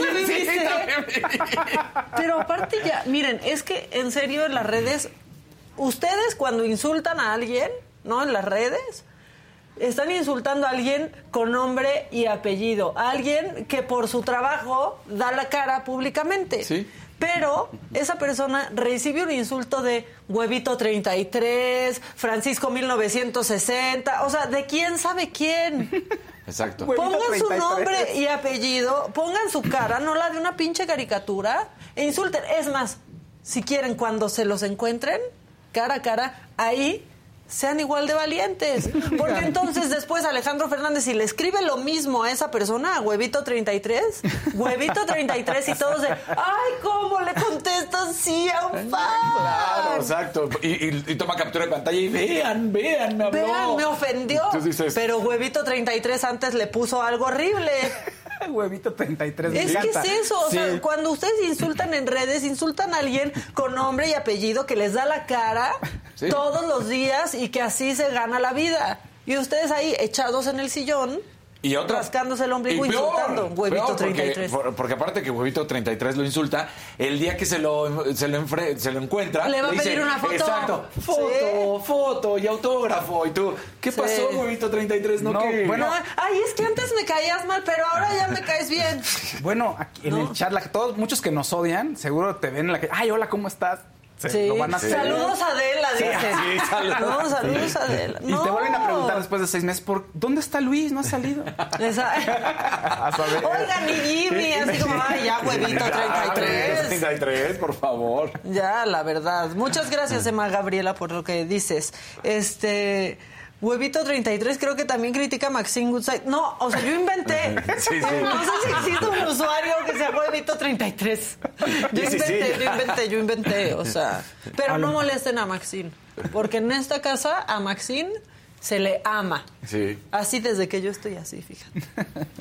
Sí, y Maxine ya Y estaba nos la grande. pero- todo el tiempo, además. Ah, y- y- ¿en y- serio? Claro. Sí. Tenemos unas historias del estacionamiento de Radio Sí. Fórmula, Casarín y yo, muy bonitas. ¿En serio? Sí. Ah, qué sí. bonita. De cuando hasta platicábamos con Horacio antes de que ya no me quisiera, no sé por qué.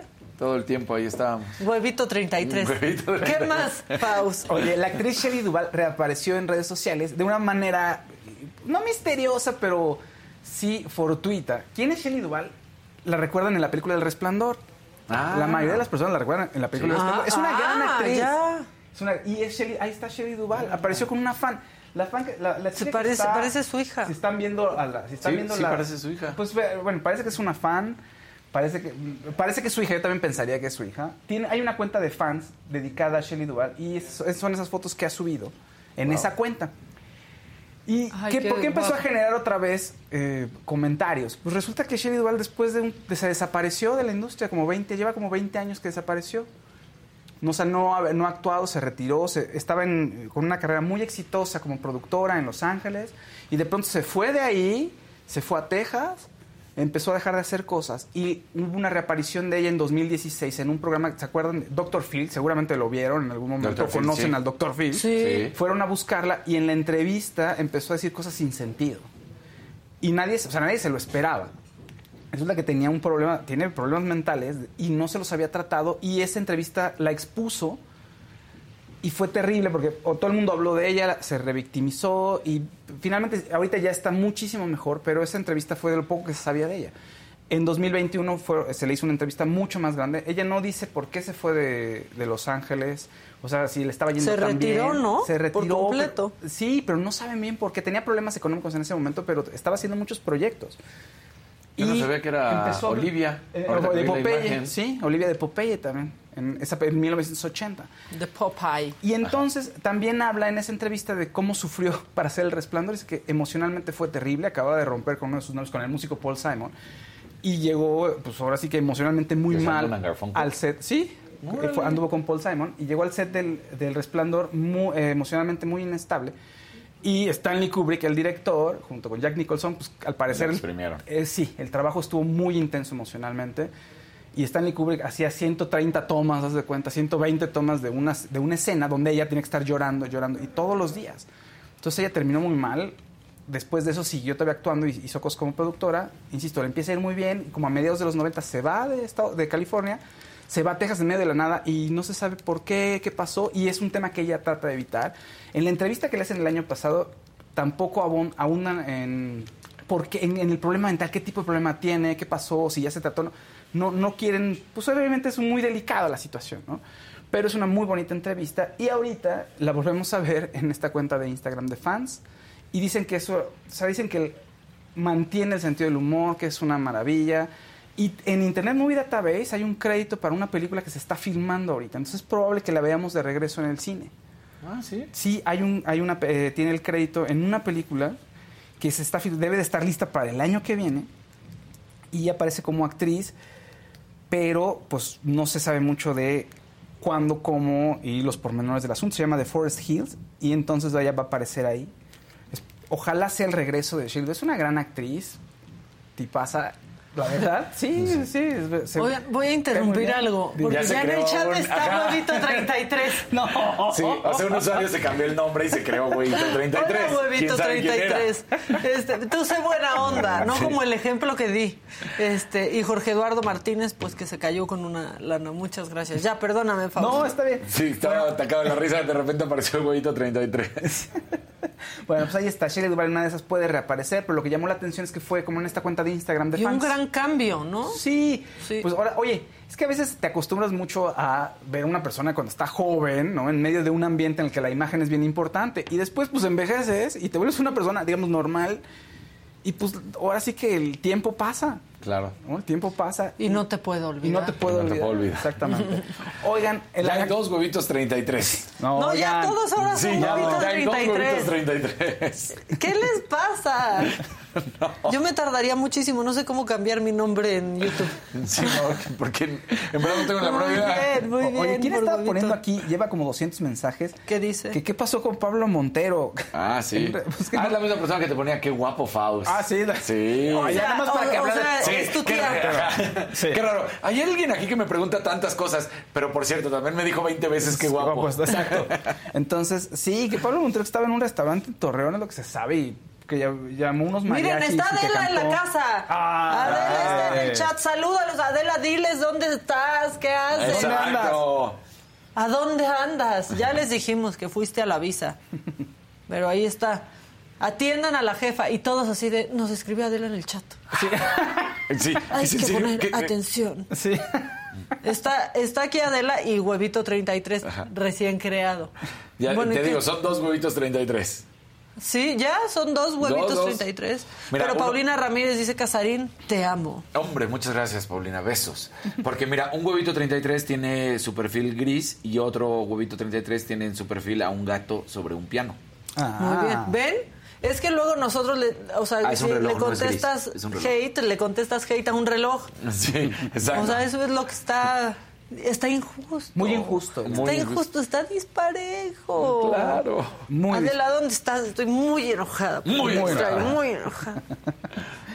Ah, bueno, que entonces estaba Pablo Montero en un restaurante en Torreón y que llamó unos mariachis que, empezaron- em, que lo acompañaron. Creo que él cantó, cantaron ellos, cantó todo el mundo. Y que al final eh, él no quería pagarles a los mariachis y quería que todo el mundo se cooperara con la música en el restaurante. Ay, ¿cómo? O sea, él los llevó y él quería que le pagaran. Sí, que porque él no cantaba gratis y que al parecer él y los comensales con los que estaba, bueno, los, su grupo de amigos, que al parecer estaban tomados, se dice, se dice, o sea, y que además, te digo, le pidió a los demás comensales que ni de- sin deberla ni temerla, gozaban de las canciones y dijo, no, a ver, vamos, todos vamos a juntar el dinero para pagarle a los mariachis. Ay, no. Llegó la policía, eh, se, ya se arreglaron, creo que no pagó completo, pero pagó algo, los policías y él al parecer se abrazaron y todos fueron felices al final. O sea, agarró a los mariachis, se puso a cantar y le cobró a la gente. Es lo que se dice, sí, le cobró a la gente. Al final creo que sí terminó pagando él, pero que en algún momento que Tendría hay que un haber video, pagado él. sí, que hay un video en el que se escucha a Pablo Montero diciendo, a ver, todos van a cooperar. y así de, ok, sí, bueno. Ok. ¿no? Pero bueno, eso es lo que ocurrió, fíjate, con Pablo Montero. Y se dice que van varios escándalos. Bueno, que en Polanco, también bastante en Polanco, ahí que no quería pagar la cuenta, se, se fue sin pagar, ahí una, un cuentononón, fíjense. No cualquier cosa, además. Mucho. En Polanco. En Polanco, sí. No, bueno. No cualquier cosa. Que un refresco te cuesta cinco veces lo que el refresco. Exactamente. Por ejemplo. Exactamente. ¿Qué más? Oye, Paris Hilton reveló que había sufrido abuso sexual en un internado en Utah cuando tenía 16 años. Ya había hablado. A ver, los papás de Paris Hilton dicen: Esta mujer es muy rebelde, esta niña. La mandan a un internado un tiempo. Y en el internado sí tiene una disciplina férrea en este lugar que ella llega. Y había hablado que todo el tiempo sentía que eran gritos y regaños y que había sido muy estresante. Pero de pronto dice: Oye, ¿sabes qué? Recuerdo que ocurría esto. ¿Qué es esto? Un abuso sexual. En el que de pronto, como a las 3, 4 de la mañana, llevaban a varias niñas a una sala para hacerles exámenes médicos. Y dice ella, pues yo no sabía qué estaba pasando, pero la persona que estaba ahí no era un médico y hubo, hubo tocamiento, ¿no? Supuestamente un examen cervical, pero dice ella que no, que las circunstancias no eran de un examen médico. Y más Y- a las... dice 3, que 4 la- de la mañana, según eh, dice ella, y que pues varias eh, compañeras de Paris Hilton han dicho que sí, han corroborado la historia de Ay. estos abusos terribles y Paris Hilton dice, bueno, tengo que decirlo ahora porque lo había bloqueado y como que no lo entendía bien, pero ahorita ya, pues, ahora sí que ahorita viene a mi mente y Y quiero cuando escucho para esas historias también, ¿no? Que eso Claro, pasa, como sí. de, ay, a mí también. eh", Y Sí, como que, que le eso era cierras lo la que llave, le pasaba. tiras el Sí. candado y no te acuerdas y de repente hay un día algo que... Y dice, esto es para ver si puedo ayudar a alguien o alguien puede ayudar a sanar y, y yo también, ¿no? O sea, tiene ella también que sanar. Ya llegó Don Huevo 33 al chat. Don También. Huevo, o sea- Don ya Huevo. está Don Huevo. O sea, ya está huevito, ya está Don Huevo. ¿Dónde está huevote? Exacto. Falta, falta, falta. Este, bueno, muy bien. Otro azulito de ¿Otro? Julio Hernández. ¿Cuándo para Chicago? Vénganse al frío. Ah, pues sí, estaría padre. No, pero ahora sí Sí. ya va a empezar el No, frío bien no. gacho. Y ahí sopla el viento fuerte. y Sí, sí, sí, por sí, sí, todos sí. lados te agarra el aire. Sí, sí, sí. O sea, no, Chicago sí es, es helado. No, sí, sí es frío, sí es frío. O sea, si no vives en Chicago, no vayas en invierno a Chicago.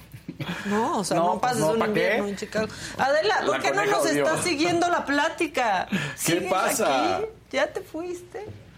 Si la coneja odió, se moría de frío. En Chicago. Sí. Ahí, ahí diste el anillo tú. Ahí mero. Sí, justo. en Chicago. Ándale, mira. Sí. Ya nos enseñó las fotos una vez que tú no estabas aquí. Exacto. Sí. Con la Acabo coneja de espaldas y él de perfil todo precioso. O sea, no le vimos la cara a la coneja en sus fotos, pero se ve aquí como príncipe azul, Casarín así de perfil. Y la coneja así de pronto un ojo así cerrado. Y Casarín. No, literal se de ve. espaldas. Literal no se ve. Se le ve el pelo y la chamarra. Así de, de hecho, esa tienen en la sala. ¿De qué momento tan Claro, mira, especial? nada más. Y a la coneja de espaldas. Huevito 33 dio 20 pesos. Ay, ¡Eso! huevito, bien, huevito. Así está muy bien, así está muy bien. Ven, ya hasta les di una idea. Bueno, Dalila Miján nos dice, no es lo que se dice, es lo que pasó, Faust, hay video. Bueno, es que los videos, a ver, los videos no siempre, no son lo que aparentan, hay que saber eso, ¿eh? O sea, te pueden sacar de contexto, te De pueden Montero. grabar desde Montero, sí. Ajá. Bueno, a ver, o sea, puedes verlo, tú puedes ver a alguien y decir, ah, está borracho, y a lo mejor, puede- pero puede ser otra cosa, puede ser un medicamento, puede ser un cansancio, Claro. pueden ser mil cosas, ¿estás no puedes aseverar así de, aparentemente puede estar tomado, aparentemente, pero no puedo asegurarlo. luego sí se ve muy claro cuando alguien está borracho, Sí, ¿no? sí, O sí, sea, sí. Bueno, por ejemplo, en los Nexteles antes, a veces sonabas como borracho. Ajá. O sea, como que tenía un delay luego y entonces alentaba la voz y parecía que sí estabas borracho. Pero luego en la radio sí han salido borrachazos. Sí, Sí. mucho, mucho. ¿Verdad? Se sabe. Se Se sabe. Se sabe. Se sabe. Oye, pero en Nextel te acuerdas que todo el mundo. Bueno, bueno, bueno, lo hablabas ahí como No, pero era... Ajá. Sí, ya son. Pero aparte luego lo podías tener ahí y si solo te mandaban un así, en media junta es. Así son. Pero era como. O sea, en ese momento, como que la gente que lo usaba se sentía como diferente. Como decías, ah, este está haciendo algo de negocios, ¿no? ¿No te parece? En la universidad era como de, ¿y ese por qué trae Nextel? Pues a lo mejor tiene un negocio o algo. Porque además eran cosas importantes. Sí, ahorita vemos ese asunto. Tut. Ay, no, bueno. Luego había ¿no? Nextel de Fe- Ferrari. Ajá, el pininfarina. Ajá, el pinifarina. Y entonces era rojo, brilloso y así. ñerísimo. Y uno con su, con su Nokia cuadradito ahí. Sí, yo sí. Luego hubo Nextel eh, Blackberry. También. Iba a decir Blueberry, no. Nextel Blackberry y ese sí lo tenía yo. Sí, yo también. Porque vi- no vivía en México y entonces salía más barato tener eso y ya estar en el radio todo el tiempo conectado. En el pip, pip. Un naranjita. ¡Eso! Selena Hernández. Hola, escribo Ah, para promocionar el programa de Faust, Permanencia Involuntaria. Nos vemos hoy en la noche. Ah, sí, Fausto. Mira, ¿Va a haber hoy? No sé, qué- no sé cómo, en el avión será. Tal No vez sé. hoy no va a haber. ¿Cómo le vas no, a hacer, ¿O lo vas a hacer más temprano? No ¿O qué a- pensabas? No, no he pensado en nada realmente. Fausto se les va a Tijuana hoy. Sí, Exacto. y no puedo decir como de, ay, es en vivo, porque ya, ya, gracias, Maca. Así, ¿no? Iba a ser un falso en vivo. Ah, pero ¿sí ya lo no lo vas a hacer. hacer? ¿Ve ¿Cómo le vas a hacer? No, sí Bueno, pero a pensando en ver, grabarlo, oye, a veces se graban. Sí, Sí. a veces se graban. Arruiné, no falso en vivo, arruiné pero- tu engaño al público. Nah. Les iba a decir, estoy aquí presente con todos ustedes. Vean, miren, pellizquenme. Bueno, pero lo que importa es que haya. Exacto. No, aunque no sea en vivo, Exactamente. ¿no? sí. Y si va a haber, Sí va a haber, sí va a haber. No sé cómo lo voy a hacer, pero sí va a haber. Lo prometo. bueno, ahí está. ¿Que dónde vamos a estar en Tijuana? ¿Dónde vamos a estar en Tijuana? En el Grand Hotel. Hotel. Grand Tijuana. Hotel. Grand Hotel Budapest. ¿Se acuerdan que Eh, sí, cómo película? no, qué buena. ¿Qué bu- ¿Ya vieron la película No. que les dije? Hoy la veo. No, ya la voy a Hoy ver. sí la veo. En el avión. Mande. En la habitación 403 ahí encuentran al Kevin. ¿No? Para lo que se les ofrezca. sonó de telenovela. Sí, Para prometo que hoy sí la veo. Hoy sí la Hoy la veo veo. porque Oye, hoy ¿a qué hora? En el avión, la en el cuarto de hotel. voy a estar solo, voy a poder No he dormir. visto, no, no le he dicho a. Adela si ya la vio. No, no ha dicho no, Adela. No, le voy a preguntar este ahorita. Bueno, una naranjita de Ale, muchas gracias. Digo un amarillo. Un amarillito. Yo dije ya. el- eh, eh, Yo ya así, con daltonismo. Huevita 33 ya se reportó también. Ya, Ajá. vamos a lo macabrón. La que sigue, por favor. ¿O no? No,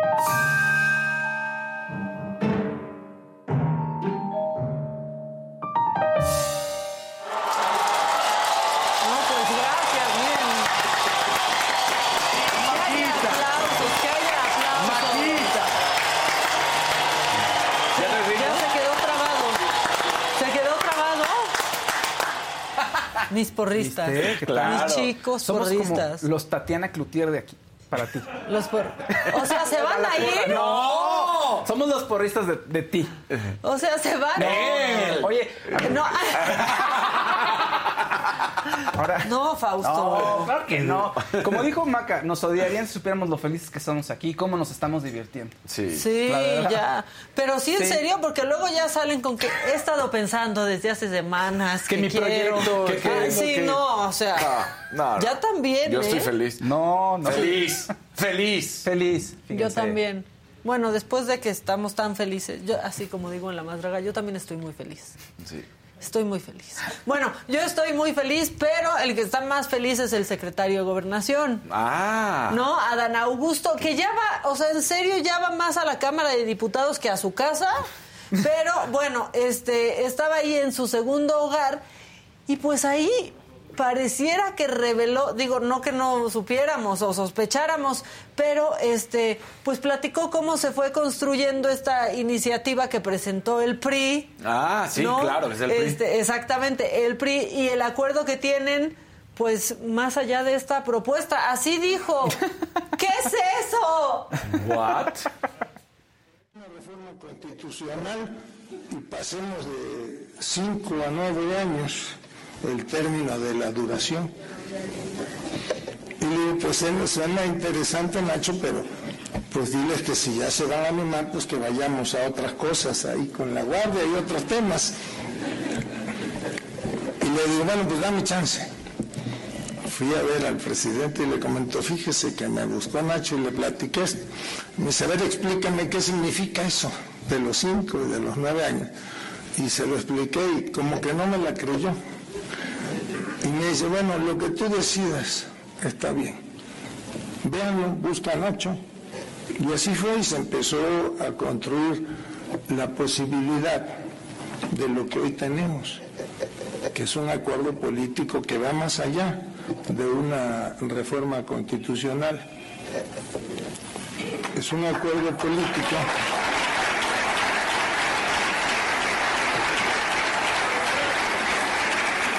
Es un acuerdo político que nos va, que le va a permitir al gobierno del presidente López Obrador a transitar de otra manera y a consolidar la gobernabilidad que el país requiere, pero sobre todo que requiere el gobierno del presidente López Obrador en el último tramo de... O sea, ¿qué? Uy. El presidente- no entiendo bien, pero haz Ajá. lo que consideres. ¿Qué? ¿Qué? ¿What? no entiendo, pero O sea, Lo que tú a veces decidas. el jefe dice eso, como de, a ver, pues tú, pero, pero tu, jefe es el presidente. No, me- no entiendo, pero hazlo. O sea, ¿Sabes que Mira, si tú lo dices, Adán, hazlo. Al Hazlo. fin que ya vas a ser presidente tú. Chale. No puede ser. Bueno, y como ya saben que en el Senado le hicieron cambios a esta iniciativa presentada por el PRI, pues se regresó a Cámara de Diputados para que haya una nueva discusión y eso pasó justamente ayer. Pero ¿qué creen? Que parecía club de lectura. Miren, miren las recomendaciones.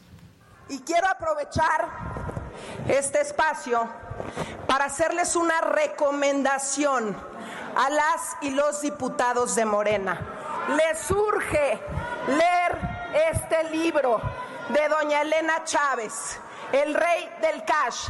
Aquí van a entender, van a entender mucha de su corrupción en este gobierno. Van a entender que verdaderamente este se ha convertido en el gobierno más corrupto de la historia. Y también les recuerdo, les recuerdo que un testimonio también es una prueba de hecho que se convierte en oro molido para las fiscalías de este país. Le pido Es al- cuanto- Club de lectura. Club o sea, de lectura. sí me gusta porque siento que en la Cámara de Diputados nunca recomiendan libros. Estaría Ajá. bueno, Este, sí, está sí. bien, pero entonces le contestaron a Mariana. Le contestaron a Mariana y le recomendaron otros libros también. Les digo, un círculo. ¡Órale! Todo esto para que lean, qué bueno. Ya que tanto les gusta aquí andar proponiendo lecturas, yo les diría que en lugar de andar proponiendo esa lectura abominable del rey del cash, que no está documentado absolutamente nada, pues yo les voy a recomendar varios libros. ¿Qué les parece Felipe el Oscuro? Secretos, intrigas y traiciones del sexenio más sangriento de México. ¿O qué les parece el de los negocios a la sombra de Fox para que aprendan? ¿O qué les parece el de García Luna, el señor de la muerte? ¿O qué les parece los cómplices del presidente para recordar el sexenio de Acción Nacional? Oye, ¿Qué tal? Oigan, Adela, aquí estamos. Dice, nadie me pela, bye. No, estábamos Oye, no, mandando al video. claro. Estábamos mandando al video. Aquí estamos, aquí estamos. ¿Qué hacemos, manita? Ah, Y es que Emilia le dijo y que tampoco y la pelan. todo. A ver, hay que leerlos, es que no me interrumpen si hay verdecitos Claro. azules y yo estoy aquí en el club de lectura. Ahí va, azulito de Pilar Nogales, nada más así. Verdecito de Esdras Valenzuela, también. Es, él sí puso un sticker. Critical Hit. Así. Muy bien. nada más. Eso. Eh, ¿Qué más? Verdecito de David Iván Castañeda. Maca, necesito un consejo. Tengo un schnauzer y quiero un bobtail. ¿Lo compro? Siento que traicionó, que traiciono a mi perrito. Es muy pegado a mí. No sé qué hacer. Eh, Susana Pech, buen día para Fausto. Te envié un DM para una consulta. Saludos a todos. Gracias por hacerme la mañana. Una consulta de tarot. de tarot, sí. ¿Será? Sí. Puede Sí, pero. Ok, lo voy Bueno, a ya le revisar. hicieron dos preguntas. Primero, Paquita, ¿qué le recomiendas al buen David? Em, pues que se lo compre. pues si quieres otro perro, tenlo, pero que, este, ¿por qué me preguntarán eso a mí? Que convivan poco a poco. Sí. Eso he escuchado que, que dicen. Anda y... Anda y ve, ten un perro, pero piensa, bueno, si quieres una raza en específico, pues sí, este, Ve. cómpralo. Y si no, piensa que puedes adoptar. Si no quieres una raza en específico. Manita, ¿dónde estás? Es que hazte presente, te contestamos y luego no te vemos. Oye, pero Estoy estuvo fino. preocupada. ¿Por qué estás preocupada? Estuvo fino el, Hagan caso. el tema de los libros, de, ¿no? O sea, yo les recomiendo uno. Ah, sí, pues nosotros cinco. Así de, ¿Estás de acuerdo? To- Muchísimos libros de, de que sacó el PT, el del PT, lee mucho. Sí, no, señor. es que ahora una de, de libros, o sea, que todos recomiendan y que si Felipe el Oscuro, Estuvo bien. y que si Pedro el Bueno, Jorge el Malo. falta copla. Sí. Así, imagínate, Morena ya peleándose así, con la oposición. Y miren, Adela los está presionando, ¿eh? Ya les está Sí. diciendo que hay ahorita programas en vivo con más audiencia y que sí están cooperando. Entonces, que se vea la cooperación. Si es la de la real, yo también empecé a dudar. Pero sí este, es. Pero sí es, sí es, porque ya recibí aquí un, este... Un mensaje. Deja, Exacto. no, deja guardo aquí las Ya recibí chaquiras que estoy WhatsApp. vendiendo y las velas que... ¿Qué pasó? Sí, es que Fausto es el que vende aquí por catálogo, pero nunca ha ido a la oficina de la jefa a llevarle el catálogo No. de lo que vende. No se, no se ha atrevido. Este, que por qué está preocupada la, la jefa. Este, ya le están diciendo que mande un rojito a la jefa. Hace rato le dijeron, manda un este, mande un rojito, mande un rojito. Adela, hazte presente, compartan. Ven, ahí les está dando indicaciones. Le Hoy preguntan que cuánto cuesta jefa la licencia, pero no fue a sacar licencia, fue a sacar visa. Y luego fue a recoger su INE. Exacto. Es que todos No esos todo. trámites se tienen que hacer temprano. Exactamente. La verdad. Y fue muy rápido lo de la visa, ¿no?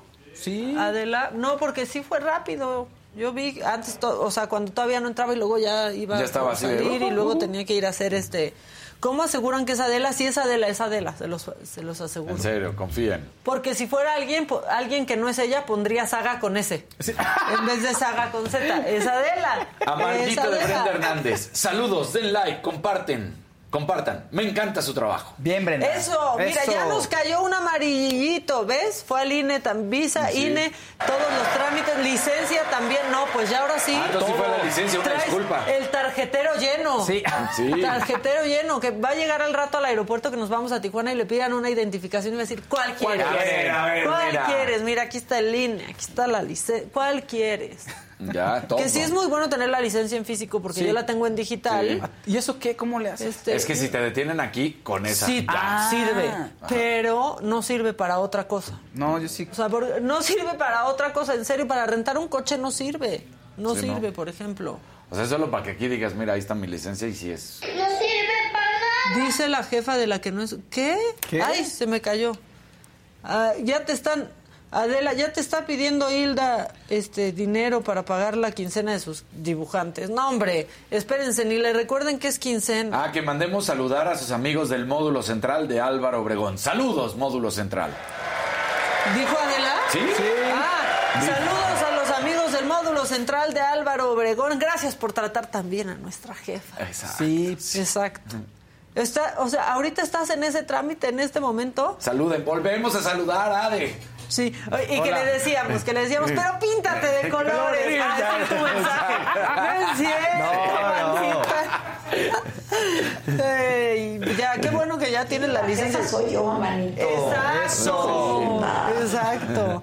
No te pintes de colores, era una bromita. Era una bromita. Este, de la que hay aplausos. ¿Qué? De la. ¿Eu? ¿Allá hay aplausos? O sea, ya nos pusieron bien. Eso. Eso. Todos, por favor, ofrézcanle en el módulo central de Álvaro Obregón, ofrézcanle una coquita a mi jefa. Eso. Sí, Ofrézcanle la están tratando muy bien. Una tortita de tamal. Le va a encantar. Claro, una Llévenle un huevito. Sí. Un huevito revuelto. Oye, pero la coquita no se la vayan a llevar caliente, ¿eh? No, tiene que estar, o sea, empañada de frío. Si no, se regresa.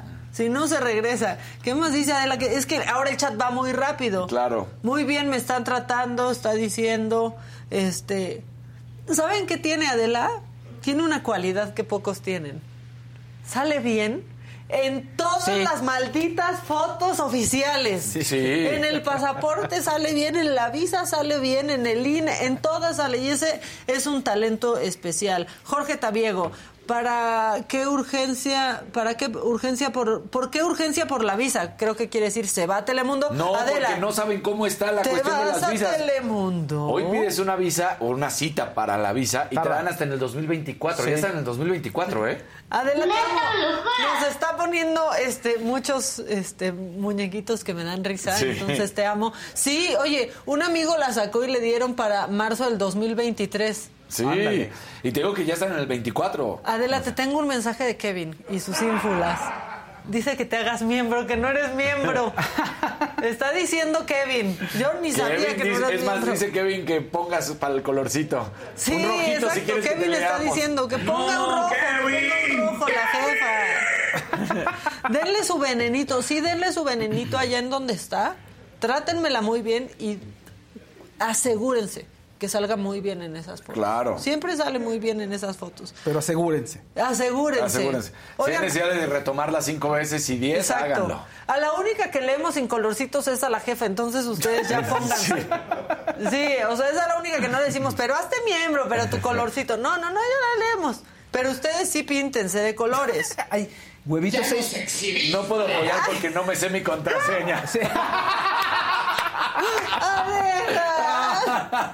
Mira, a mí sí me sale el corazón, no como a Peña que hacía así ¿Ah, sí? el corazón. Pues sí, de, pues, ¿qué tiene? Ya le creció, tiene un problema cardíaco.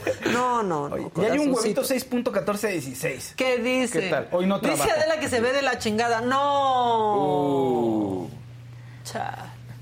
y hay un huevito 33 también. Ya están puros huevitos. Ya, puro huevito. ¿Qué más dice Adela? Esperen.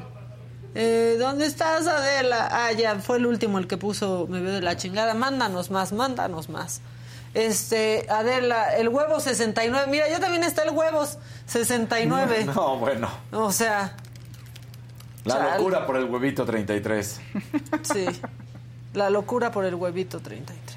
Pongan like, oigan. Pongan sí, like, echen su like. like. Ya la invitan a Torreón, ya le dicen a Adela que ella siempre se ve, se ve bien. Este, pues muy bien que en el módulo están atendiendo rápido a la, a la jefa y se va a preparar porque pues ya nos vamos a Tijuana. Ya estoy harta de todo, dice Adela. Adela, por favor, te escuchamos este. Es tu espacio. Es tu espacio para que te expreses. Maca lee a los demás del chat también, pero perdonen, me estoy poniendo la atención a mi jefa, que está en el chat presente. Si llegara su jefe cuando ustedes están en el trabajo, ¿qué harían? Exactamente. Ustedes lean a los demás del chat, Sí. pero, pero de todos modos sigan poniendo atención para que no se nos vaya el mensaje de, de Adela. paciencia y confianza. Huevón 33 ya también apareció y dice buenos días Adela y al montón. Para que vean que también lo saludamos. Ya, luego ya le vamos a arreglar la contraseña a la jefa para que sí sea miembro del chat. Exacto. Ya. Este, bueno, a ver, Adela, hagamos esto juntas. ¿Quieres otro macabrón? ¿Quieres otro macabrón? Tú me dices y nos lo echamos. Adela, ¿Ya tú siempre súper bonita. Adela, sácate la chela. Oigan, es bien temprano. Exactamente. Juanjo Moreno dice, Adela, si le dices a Gisela que me deje pasar a conocerlas en Guanajuato, me fugo del trabajo por ir a verlas. ¡Oh, Gisela! Gisela. Sí, dijo, ahorita no, gracias. ¿Y Así se fue? dijo. ¿Se salió y se fue? Sí, se fue con unos modos. Sí. Órale. No, pues otro día con más calmita. Ok, Adela ha dicho que otro macabrón y nos vamos a echar otro macabrón. ¿En cuál nos quedamos? Ah, en, en- En- que le respondieron libros, de. Felipe el Oscuro, ¿verdad? En el club de libros del... Era todo un Cámara. club de, de libros, pero eh, después habló el diputado Oscar Cantón, que es de Morena, y se andaba queriendo hacer la víctima. Ah, sí. Muy víctima. Morena es un crisol de luchadores sociales que han sufrido en carne propia la violencia y la persecución política y todo por pensar diferente, por vestir distinto, por hablar una lengua indígena, por ese desprecio clasista y discriminatorio que siempre ha tenido la derecha, esa derecha que ustedes representan y que ustedes quieren preservar a través de la El crisol, ya le van a tomar, por cierto, la foto a de Laurita en la licencia. ¿ya? Ya, Ah, ya le van a tomar ahorita este, la foto. Bueno, el crisol. Se hizo la víctima, pero después llegó Margarita Zavala y pues les metió un buen cayón. El promedio con sus datos es de más de 2.500 asesinatos al mes. Y por eso llevamos en más de 131 mil asesinados en los años que ha gobernado Morena. 11 feminicidios diarios, 60 alcaldes asesinados, más de 14 periodistas asesinados. Son sus datos. La política de abrazos y no balazos está matando a los mexicanos. Pues ahí Bueno. está. Eso dijo y, y, ¿qué creen, compañeros? ¿Qué?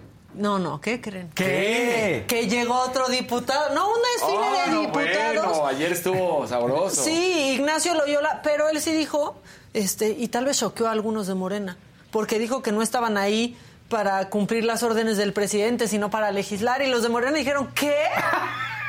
No es cierto. ¿Cómo? Así lo dijo. Aquí venimos a pensar y a decidir lo que quiere el pueblo de México, no obedecer instrucciones. Y aquí muchas veces he escuchado demasiadas cosas que no concuerdan con la realidad que uno ve en la calle. Aquí dicen es el presidente más querido del mundo. Y yo me pregunto, entonces, ¿para qué existen cuatro muros antes de llegar a la puerta de Palacio Nacional? El presidente más apreciado de- del país y de todos los tiempos de México. Nunca me lo he encontrado en ningún evento público donde yo lo pueda saludar. Ahí está.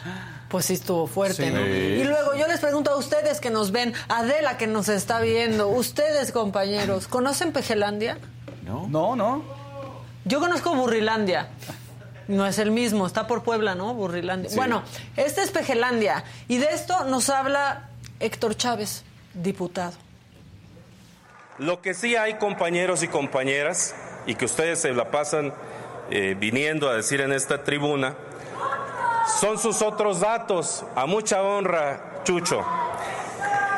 Son sus otros datos.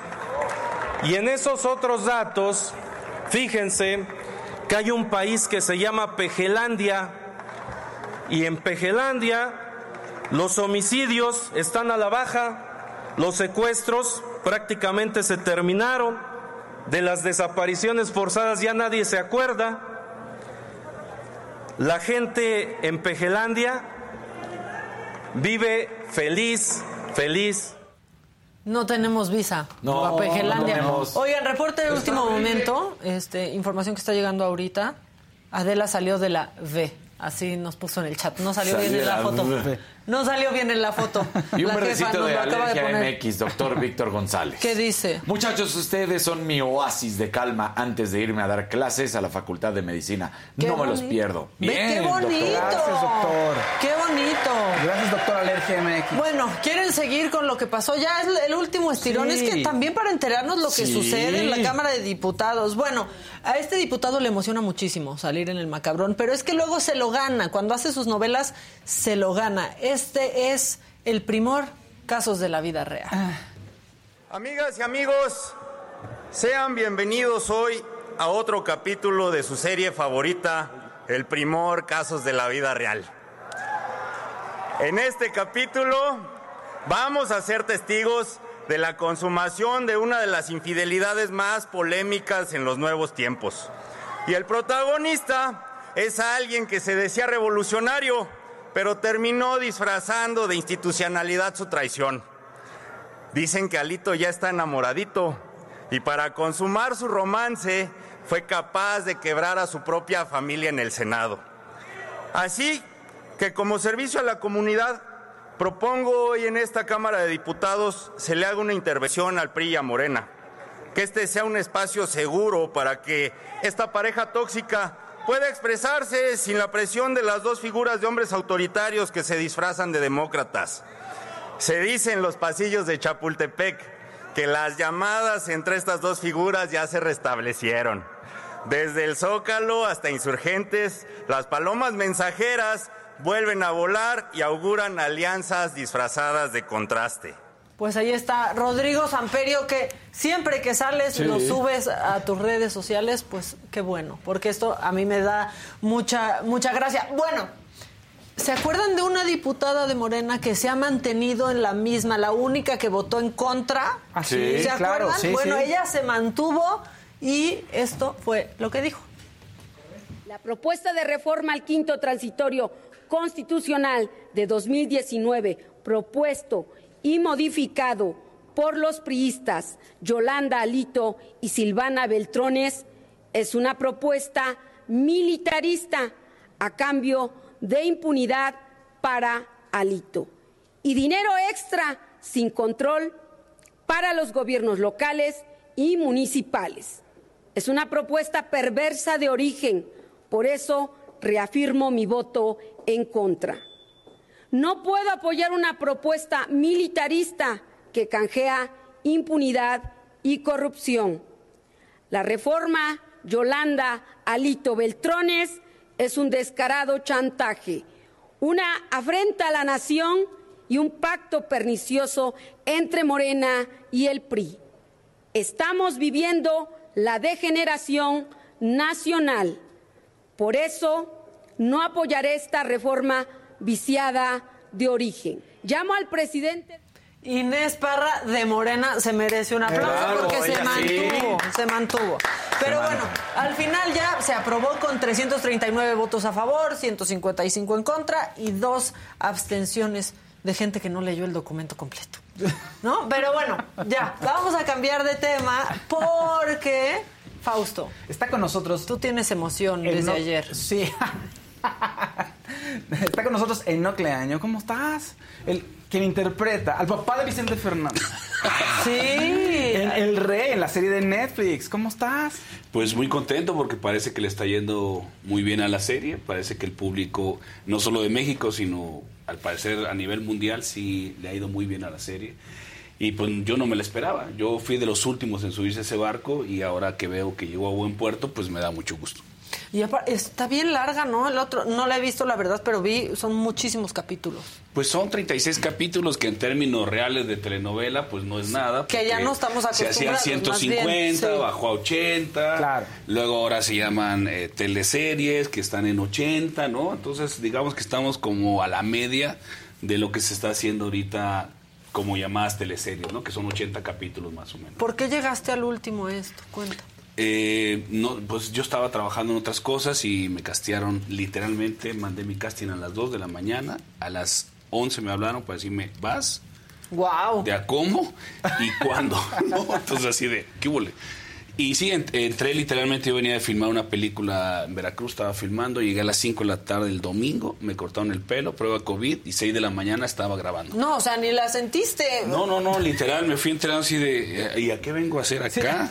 Sí, Ah, que el voy a papá. ser Vicente, no Ah, soy el papá. sí. Pero este, pues muy padre porque eh, finalmente no hay muchos datos biográficos de, de Ramón Fernández, hay dos fotografías de él nada más. Y, pero lo que es importante es pues que es un reflejo de una época y un México que ya no existe, donde los, los, los padres de familia eran muy machos y se hacía lo que ellos decían. Hoy ya no pasa eso, afortunadamente, me han contado. Entonces, estos elementos de los 30 y los 50, pues son elementos muy, muy marcados de toda una época, elementos que conozco por otros personajes y porque me encanta la historia de México. Soy un aficionado de, de leer la historia de México. Y pues esos elementos ahí están, ¿no? Este, no olvidemos que a los mexicanos se nos dio permiso de llorar gracias a José Alfredo Jiménez en los 50.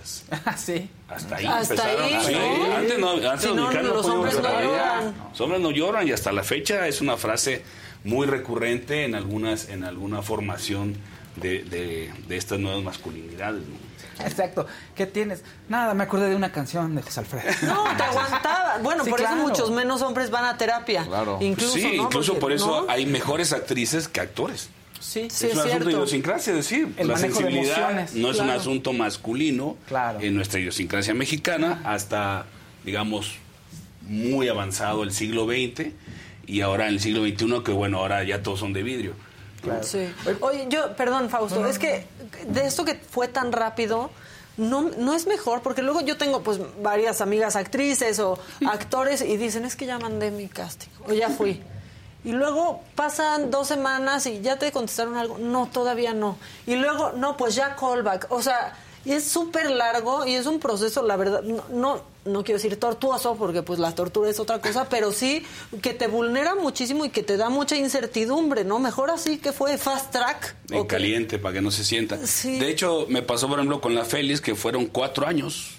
Me hicieron el casting hace Ah, cuatro claro. años y luego no se hizo y luego que sí, que no, que no y de repente este año se hizo y se me empató con una película. Literalmente filmé la última secuencia de la película a las 10 de la mañana y a las 12 del día estaba haciendo la boda de la Félix con Jorge Negrete.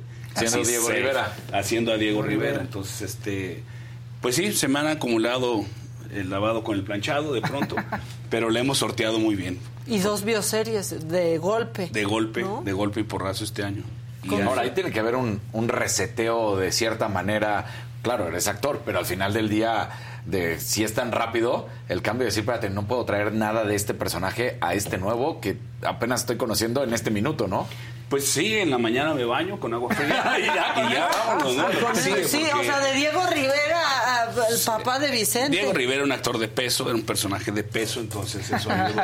Entonces, no, ese asunto del reseteo y todo son de los mitos de los actores que dicen que cargan el personaje y todo eso de verdad es una leyenda urbana. Yo que fui a la escuela, ¿verdad? Este, mis maestros me cachetearían y me golpearían y me mandarían a kinder, ¿no? Porque pues este para eso va, para eso hay una técnica, para eso hay un estudio, para eso hay muchos elementos los cuales hay que canalizar para darle, darle, para interpretar. Entonces, este, en ese sentido, al menos yo no cargo con ese mito urbano de ando con el personaje ahorita, de hecho. Te comportas deja, como el deja ver si, deja ver cómo te contesto, ¿no? Ay, no, eso es sé una pesadez, ¿no? Yo o sea, sí es una pesadez. Como de que, Pues, ¿Cómo que andas con el personaje si eres tú? O sea, ¿no? Pero es un estilo. Muchos actores así grandes, como Daniel Day-Lewis, por ejemplo, de pronto se queda ahí en su papel y. Yo a no, ese ni hombre, le hables, ni le eh, hables. a ese hombre exactamente ha ganado los Oscars y lo que usted mande, pero yo lo reto que trabaje en las condiciones que en México y vas a ver que va a ser el peor de los actores. Yo le pregunto a él si va a tener la capacidad de hacer esos grandes personajes viniendo de una película y subiéndose a un proyecto y estar bien en las dos cosas, porque eso sí, si tú fallas en un proyecto, lo único que te recomienda es tu trabajo. Ellos no, tienen una estructura extraordinaria. Si van a sacar una pistolita, traen una gente de la DEA que les Sí. dice la dinámica, la tensión. Claro. Aquí yo he llegado así de, ¿sabes montar?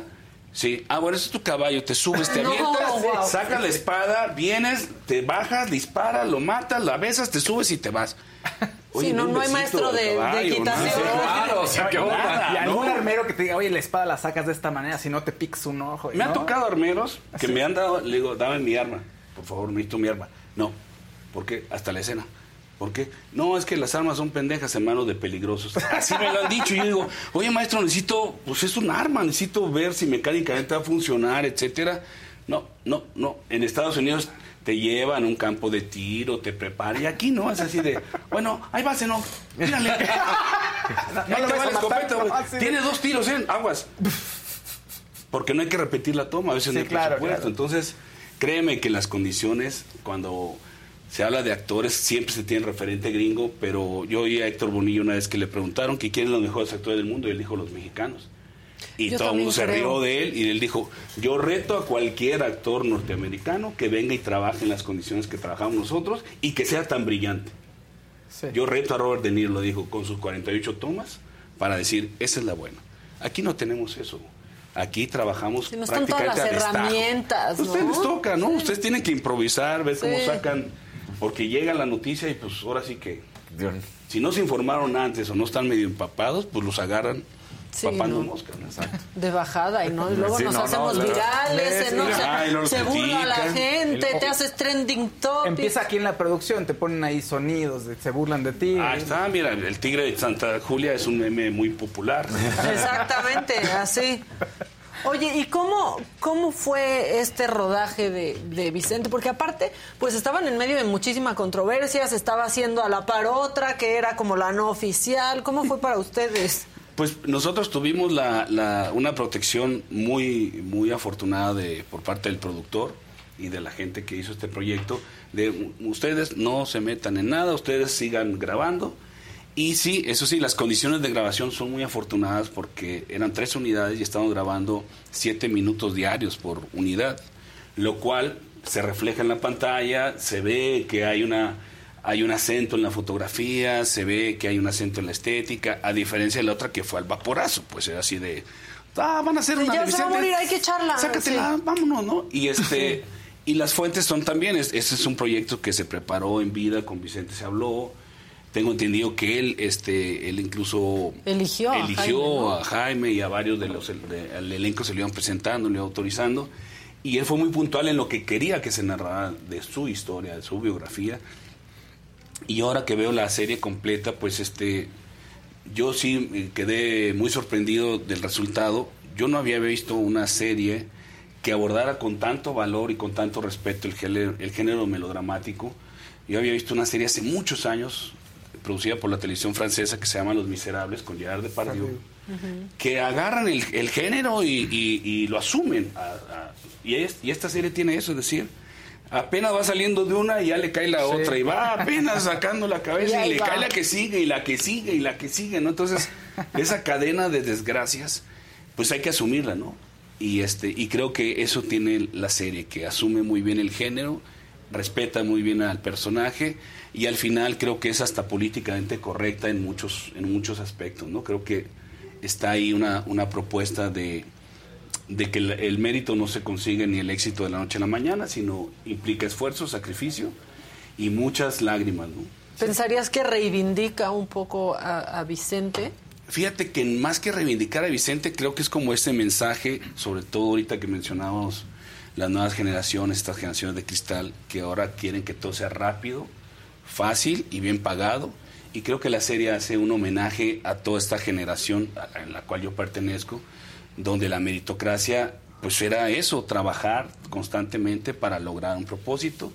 Yo a mi, a mi corta edad pues sigo trabajando, no sigo haciendo casting. Ustedes pensarían, ay, no, nomás le hablan y ya está así de, ah, sí, rechazo. No, sigo mandando mis propuestas, sigo haciendo mi casting como cualquier actor novicio, ¿no?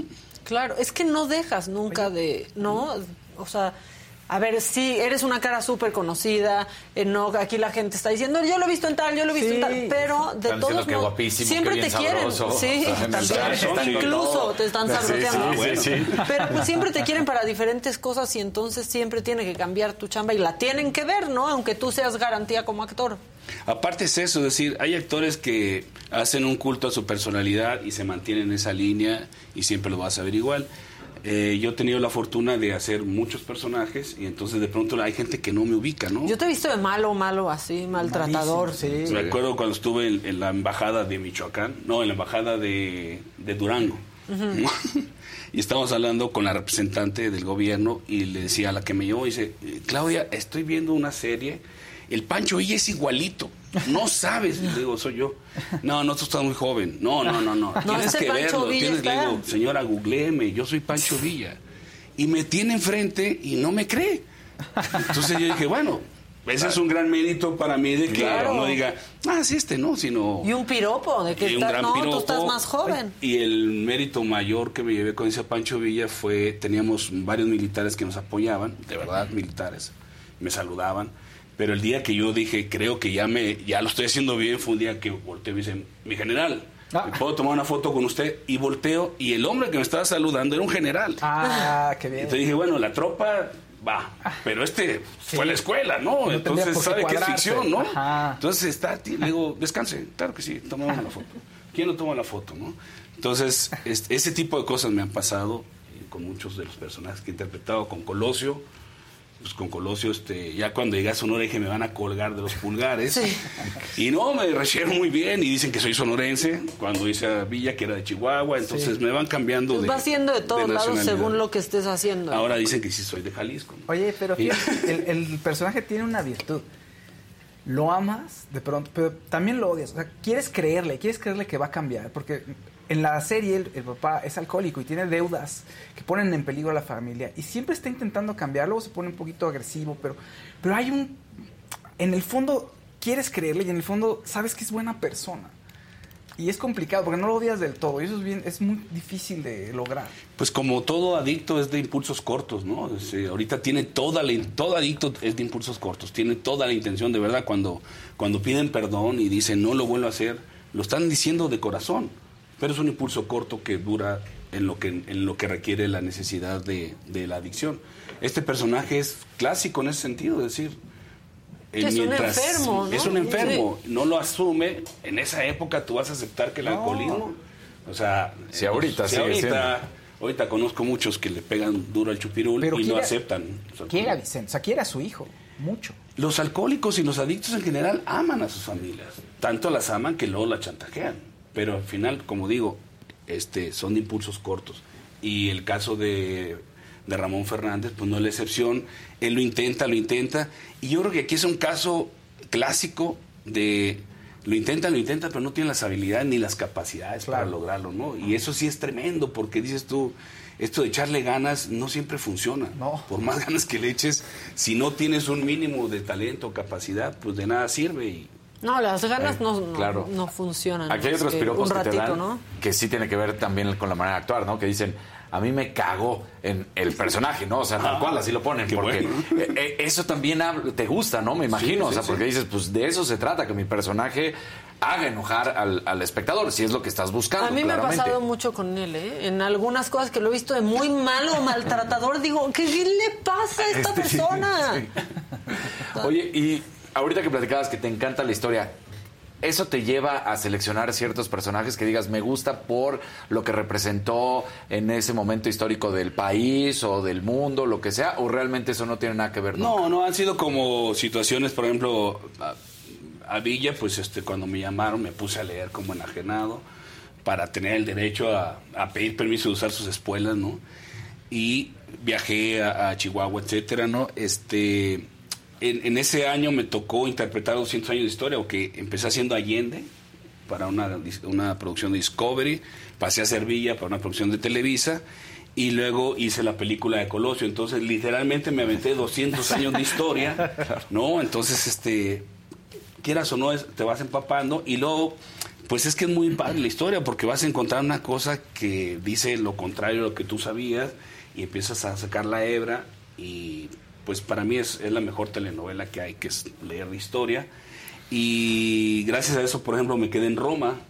Cuando hice el casting para Roma, me llaman y me dicen, oye, no, haz una improvisación de un político, de un político de los 70 Y le digo, ¿como cuál? Porque en los 70 había estilo. Ahorita, Sí. digo. no, ahorita qué "Ey, estilo. no, que- Deja tu de decencia, verlo". estilo. No. ¿Viste todo el macabrón? Sí, acabo de ver ese- lo, lo que callamos los, los del Senado, ¿no?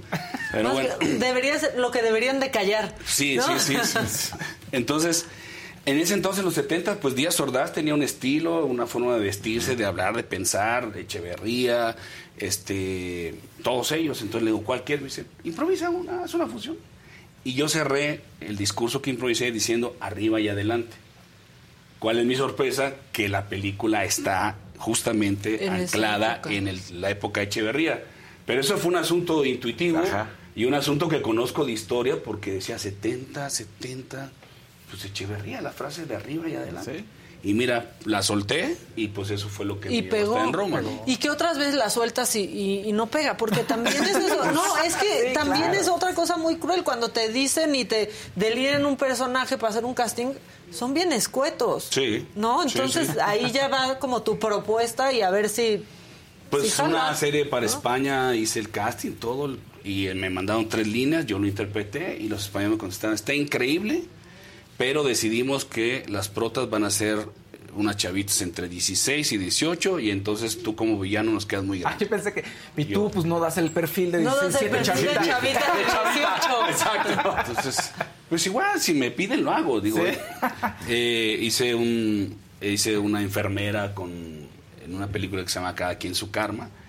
Que ahí la crítica más favorable de la película fue la que recibí, que decían Florencia, que nos recuerda a las mujeres de Almodóvar, ¿no? Que yo dije yo, ah, bueno, al Pues, menos no están diciendo estoy de vestida o Ah, soy sí, trans claro. o algo así, sino dicen es una mujer con una belleza extraña como lo hacía Almodóvar, que veías las películas de Almodóvar y las mujeres Palma, eran, eran de verdad, eran unos rostros muy extraños, Eran encantadoras todas y todas eran muy femeninas, ¿no? Entonces, este, esa vez que interpreté en esa película, aquí en su karma, una enfermera, pues me fue, me fue bien en ese sentido también. Aquí están diciendo, es tan bueno que ahorita pienso que está borracho. No, está sobrio. No, no es café, de verdad. O Mira, sea, es que en la cámara, no sé. sí, sí, no está es borracho. expreso. Siempre decimos, oye, ¿cómo escogiste el proyecto y todo? Pero ahorita me quedé pensando, aquí en México la industria, seamos sinceros, da como para que los actores puedan elegir o dices, ¿sabes qué? Lo agarro porque pues, lo quiero agarrar, porque lo necesito. ¿Cómo ves aquí en la industria? Pues mira, yo creo que, que en la en la nueva, nueva, nueva, nueva industria mexicana, porque seguimos y seguimos, yo creo que la, el adagio más importante es más vale pájaro en mano que siento bonito.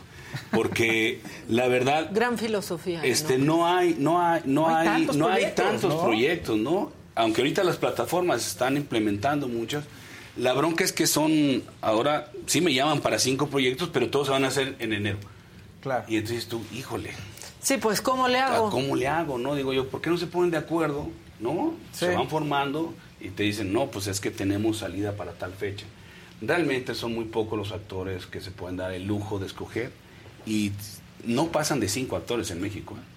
Yo Claro. creo que Damián Alcázar será uno de ellos y pues no, no me viene a la mente alguien más. ¿no? Son Sí. contaditos los actores que tienen ese privilegio de poder escoger o rechazar proyectos. Claro. Que pongas atención, dice Adela. Es que Adela no está, pero está presente en el chat. Entonces Exacto. dijo, Fausto, presta atención. Aquí está poniendo lo están diciendo, toda ¿eh? la, Sí. Presta la atención, Fausto. Sí, aquí estoy. Dicen que si tienes planes para Estados Unidos el do- en el 2023. Para planes como tal de irme a trabajar allá, no. No, nunca, nunca lo he buscado, nunca lo he pretendido. Además, ni inglés hablo. Entonces, no. eh, hay proyectos que he hecho que se han estrenado allá. Ahora, el año que entra se va a estrenar en Telemundo eh, El Conde, que es una versión basada en El Conde de Montecristo. Ahí llevo uno de los villanos. Este, me la pasé muy a todo dar, echando relajo como villano. Ahí sí soy villano, villano. Generalmente es muy villano. Pues sí, pero también te- hay temporadas donde me han hablado para ser puros bueno, bueno, con quién hablo, ¿no? Entonces, me ha aventado el, el papá, por ejemplo, de Cindy La Regia, versus, ¡Claro! versus el papá de Chicuarotes, ¿no? O sea, Sí. Claro. son dos papás así diametralmente opuestos, ¿no? Este, de hecho salió una nota Y los- de señor Regio Fresa salía, ya me ¿no? acordé, sí, o sea, millonario. que estuve allá, este, que cuando hicieron el casting me decía que iba a ser un, ¿cómo decían?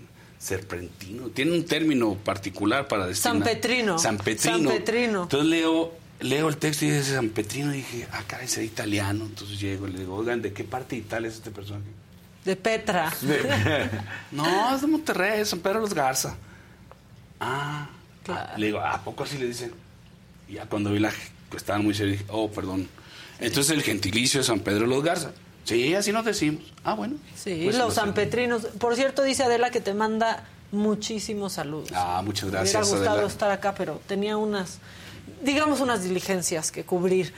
Oye, sí es cierto, yo no me acordaba que habías estado en Cindy, la. Regia, porque es que eres camaleónico y eras un señor fresa, fresa, todo un sanpetrino. Tal cual, este consumidor de, de chicharrón de res.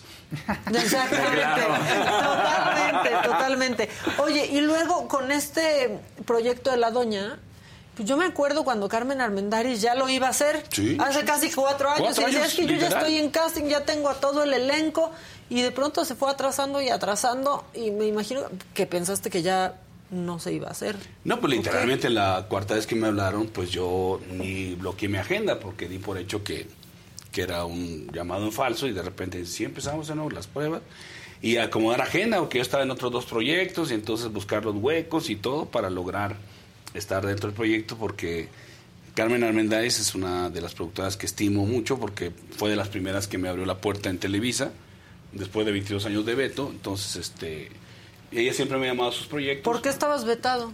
Porque fíjate que en 96, cuando nadie quiso hacer, nadie quería trabajar en la naciente hoy TV Azteca, o que en ese entonces ni nombre tenía, Ujú. acaba de pasar de Imevisión a una nueva televisora, estuve en Nada Personal, que fue Ya. literalmente Sí. la primer telenovela. Que pegó grande, Con ¿no? todo. que le tumbó el monopolio del rating a, a Televisa. Entonces, este, pues tengo entendido que nos vetaron en conjunto a todos los que hemos estado en ese proyecto. Y pues yo nunca fui a pedir trabajo a Televisa, por lo tanto el veto ahí se quedó, se quedó, se quedó, se quedó, hasta que me llamó Carmen Armendáriz y me quitaron el veto. Y el, que, el veto que dicen que no existe, pero que, to- que muchos han, han sentido. Pues ahí, ¿no? eh, ahí fue y fue. ¿Y por qué estoy vetado? Ah, por- Porque ahí en 1900... Porque te fuiste a esta empresa y dije, nunca he trabajado aquí. No, es cierto, todo el mundo trabaja aquí. Le digo, búscame tus expedientes. Y no, tienes que... No, pues no. No, no está. Es cierto, Nunca habías había trabajado ahí. Pero en ese No, sentido, nunca. qué gran momento se está viviendo. Ya no, ya no hay eso de que, ay, ya no puedo trabajar aquí, entonces tengo que cuidar. No, y entonces en la un actor puede tener dos productos al mismo tiempo, ¿no? En otras televisoras, ViX, que en otras está producciones. Pues yo decía, ¿por qué si lo hacen y- con los jugadores de fútbol? Claro. Que la misma empresa, ¿no? Los deja ir, van y vienen, y ahorita son amarillos, luego rayados, y luego van y vienen. ¿Y ¿Por qué con los actores no puede ser? Y entonces, afortunadamente, los tiempos han cambiado. Ahorita vengo a trabajar con Telemundo. Mañana empiezo a trabajar en Televisa con el Lucero ¿Suárez? Lucero Suárez. ¿Qué vas a hacer con- Una telenovela con ella. Este, ahí voy de un detective corrupto y malo y me matan. creo. Como te gusta y te diviertes. Pues es que mira, los personajes, los villanos siempre son más divertidos porque tienen más un margen mayor de libertad y de aportar. Y los buenos, pues siempre son el valor, el amor, este, la víctima, etcétera. Entonces los buenos luego No pueden hacer. pues, no pueden hacer muchas cosas, ¿no? Entonces Y sufres más y luego te ponen de pobre y así. O sea, la verdad. La verdad, sí. Siempre cuando eres malo te ponen de poderoso y de todas casi mías siempre los malos que ¿no? me han tocado, sí, me han tocado malos poderosos. Gobernadores, presidentes municipales, generales, ¿No ves? detectives. ¿Y cómo te sentiste? Ya casi nos vamos a ir, pero ¿cómo te sentiste con Diego Rivera en María Félix? Con Diego Rivera me sentí este pues fue maravilloso poder usar esa botarga y tratar de, de, pues de darle esa dimensionalidad que tenía Diego y sobre todo pues aprovechar los cuatro segundos que te dan porque pues al final la historia es de la doña no entonces tú cómo Sí, nos colamos no, ¿no? Ajá. y este pero no afortunadamente ahí este Maffer Suárez la directora que nos conocemos ella me dirigió en lo del encanto del águila la revolución pues ya nos conocemos y entonces hay una comunicación y, y sí, sí se dio la magia. Afortunadamente tenemos unas escenas muy padres y unas escenas con Indio Fernández, etcétera.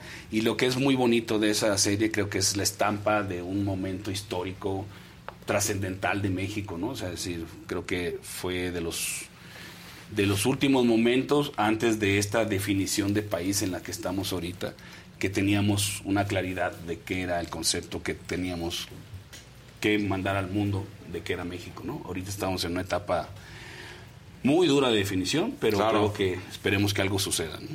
Pues, ay, pues ojalá que sí. ¿Cómo ves tú las cosas? momentos difíciles. ¿Tú cómo la ves? Ana? Pues yo lo veo bien.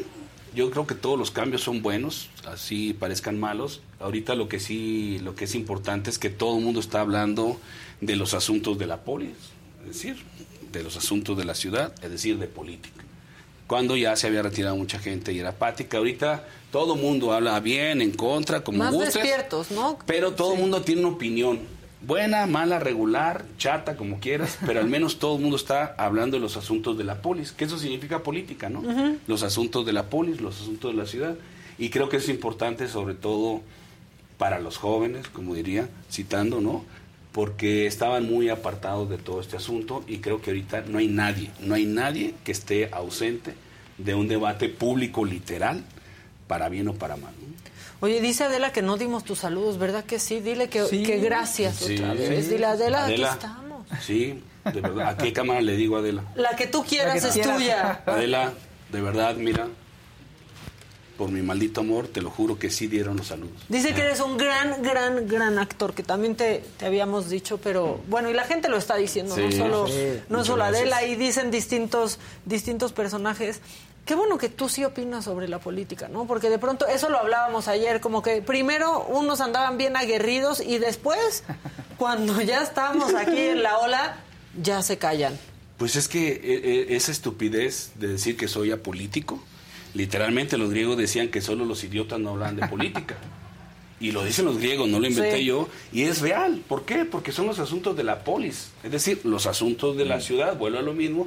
Y aquí, si tomo tal café, tiene una postura política. Si uso una tableta, tiene una postura política. si uso este trapo en vez de tu chamarra, que está muy linda, A la orden, también hay una no. postura política. ¿Por qué razón uso esto y no esto? Claro. ¿No? Pero sientes que tienes como una, una responsabilidad para con el público por ejemplo, o con tu calidad de, de actor y que estás en, el, en la vista de todos, o sea, sientes que tienes una responsabilidad de decir, guiar o de alguna manera ayudar a informarse a la gente en cuestión de política o no? No, no soy Mesías. Si me preguntan, contesto, ¿me entiendes? Es decir, he estado en espacios, por ejemplo, cuando hice a Colosio, pues todas las entrevistas eran en una dirección política y nunca las evadí.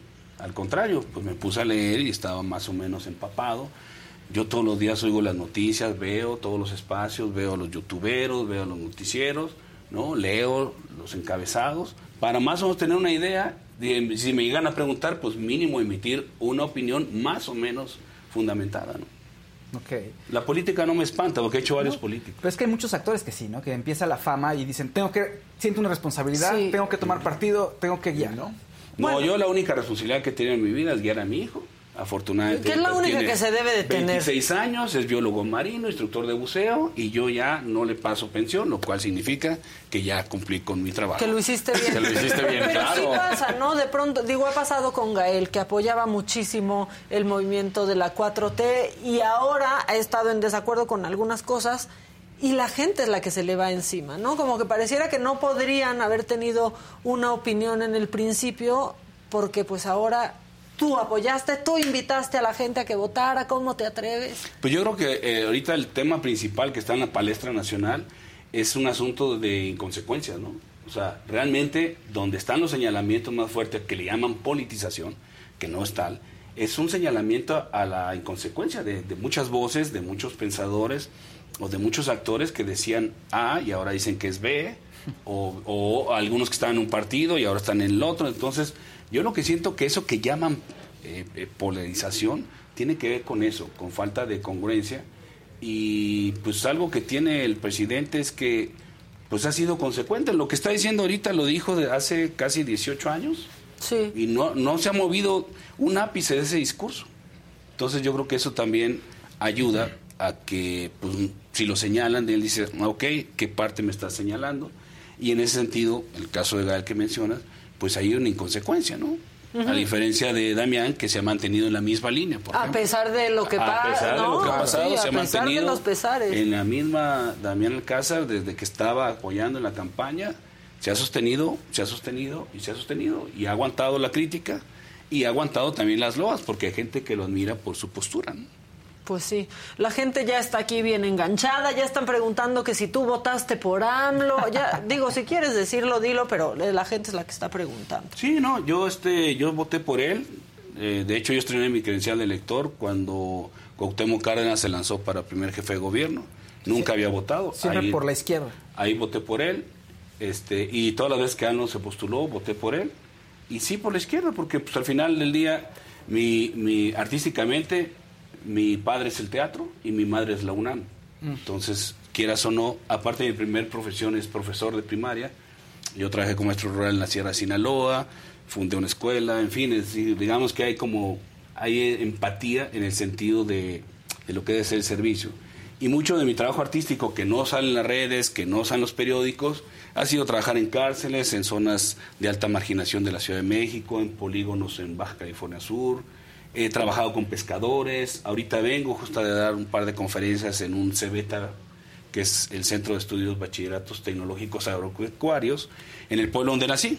Cumplió 48 años y pues fui a dar un par de conferencias sin costo alguno. Yo costeé mis vuelos y todo. ¿Por qué? Porque me interesa incidir en esa juventud que está a punto de entrar a, a una etapa muy fea que se llama ser adulto, que es el, que es el mayor proyecto de y frustración. horrible. El mayor proyecto de frustración que tenemos gran parte de la humanidad. ¿no? Oye, ¿y crees que este gobierno ha apoyado a la cultura lo suficiente? Pues mira, a la cultura creo que sí. Quizá lo que no ha apoyado en- así en el esplendor que se tenía alto, quizás sea las artes, pero vuelvo a lo mismo. Nosotros somos el último eslabón de la cadena, o sea, tienen más derechos los viene bienes que los act- Que actores. han sido siempre, aparte, Siempre, ¿no? o sea, Sí. eso no, no va a cambiar porque hay muchas prioridades antes de que lleguen a nosotros. Y bueno, aquí estamos sobreviviendo. Yo egresé en 91 de la UNAM y hasta el día de hoy no me ha faltado trabajo y como pueden verme a pantalla, pues desnutrido no estoy. No, te ves bien, traes buen color. Enoch, traes buen color. Oye, ya, ya nos tenemos que ir, este, y de lo que menos acabamos hablando es de, de Vicente y de, y de la doña, pero pues ahí están disponibles para que las vean y pues con Vicente pasen un buen ratote porque está larga. Y, Pero vale la ¿no? pena, vale la pena ver la serie de Vicente Fernández el Rey, no porque esté yo ahí, sino de verdad quedó muy bien la, la serie, está muy bien hecha. Se van a divertir, van a llorar muchos porque todo el mundo me reclama que sí, de pronto les pega duro la lágrima. Y los gentes que conozcan a Vicente, pues les va a pegar por la añoranza durísimo, porque están ahí todos los temas. Hay temas de Agustín Lara también, que de pronto dije, oye, ese de Agustín Lara. Está muy bien la serie, de verdad, vale la pena. Véanla en Netflix, este, apóyenos para que sigamos ahí en el top. Entende- Ahí están en Ahí el top. Yo siempre top. que le prendo ahí Pero están ya, ya bajamos como al top. tercer lugar. Pero ya bueno. quieres todo, mira, ya te Ay, enfermaste sí. de poder. Y en VIX Plus Exacto. está, Está la doña, ¿no? María Félix, la doña, en VIX Plus. Este, también véanla. Esas cortitas son ocho capítulos nada más. El Rey son 36. Pero las dos de verdad valen la pena. Son, creo que son producciones las cuales sí pueden estar orgullosos por la Muy factura. buena man- es lo que te iba a Tiene una, decir, sí. una, una factura increíble, una estética, una puesta de cámara. en fin, tiene muchos, muchos elementos cinematográficos que la hacen entrañable. Muchas gracias por acompañarnos. Qué buena plática, la gente aquí estaba duda. bien Sí, ¿eh? enganchada. Y nosotros mañana vamos a estar pues a las 9 de la mañana, hora del centro, son 7 de la Sí. mañana de Tijuana, pero a las 9 de la mañana eh, de aquí, desde Tijuana, ya con la señora de la casa y todos puestos, ¿no? No digan Todos algo. puestos, vamos a estar ahí a las 7 de la mañana de allá, 9 de la mañana de la Ciudad de México. Salúdenme a la señora de la casa. Ya le Claro decimos, que ¿te sí. mandó saludos y te dije? Creo que sí. Sí, ¿verdad? Muchas gracias, Enoch. Nos vemos mañana puntualitos a las 9. Que tengan un buen jueves.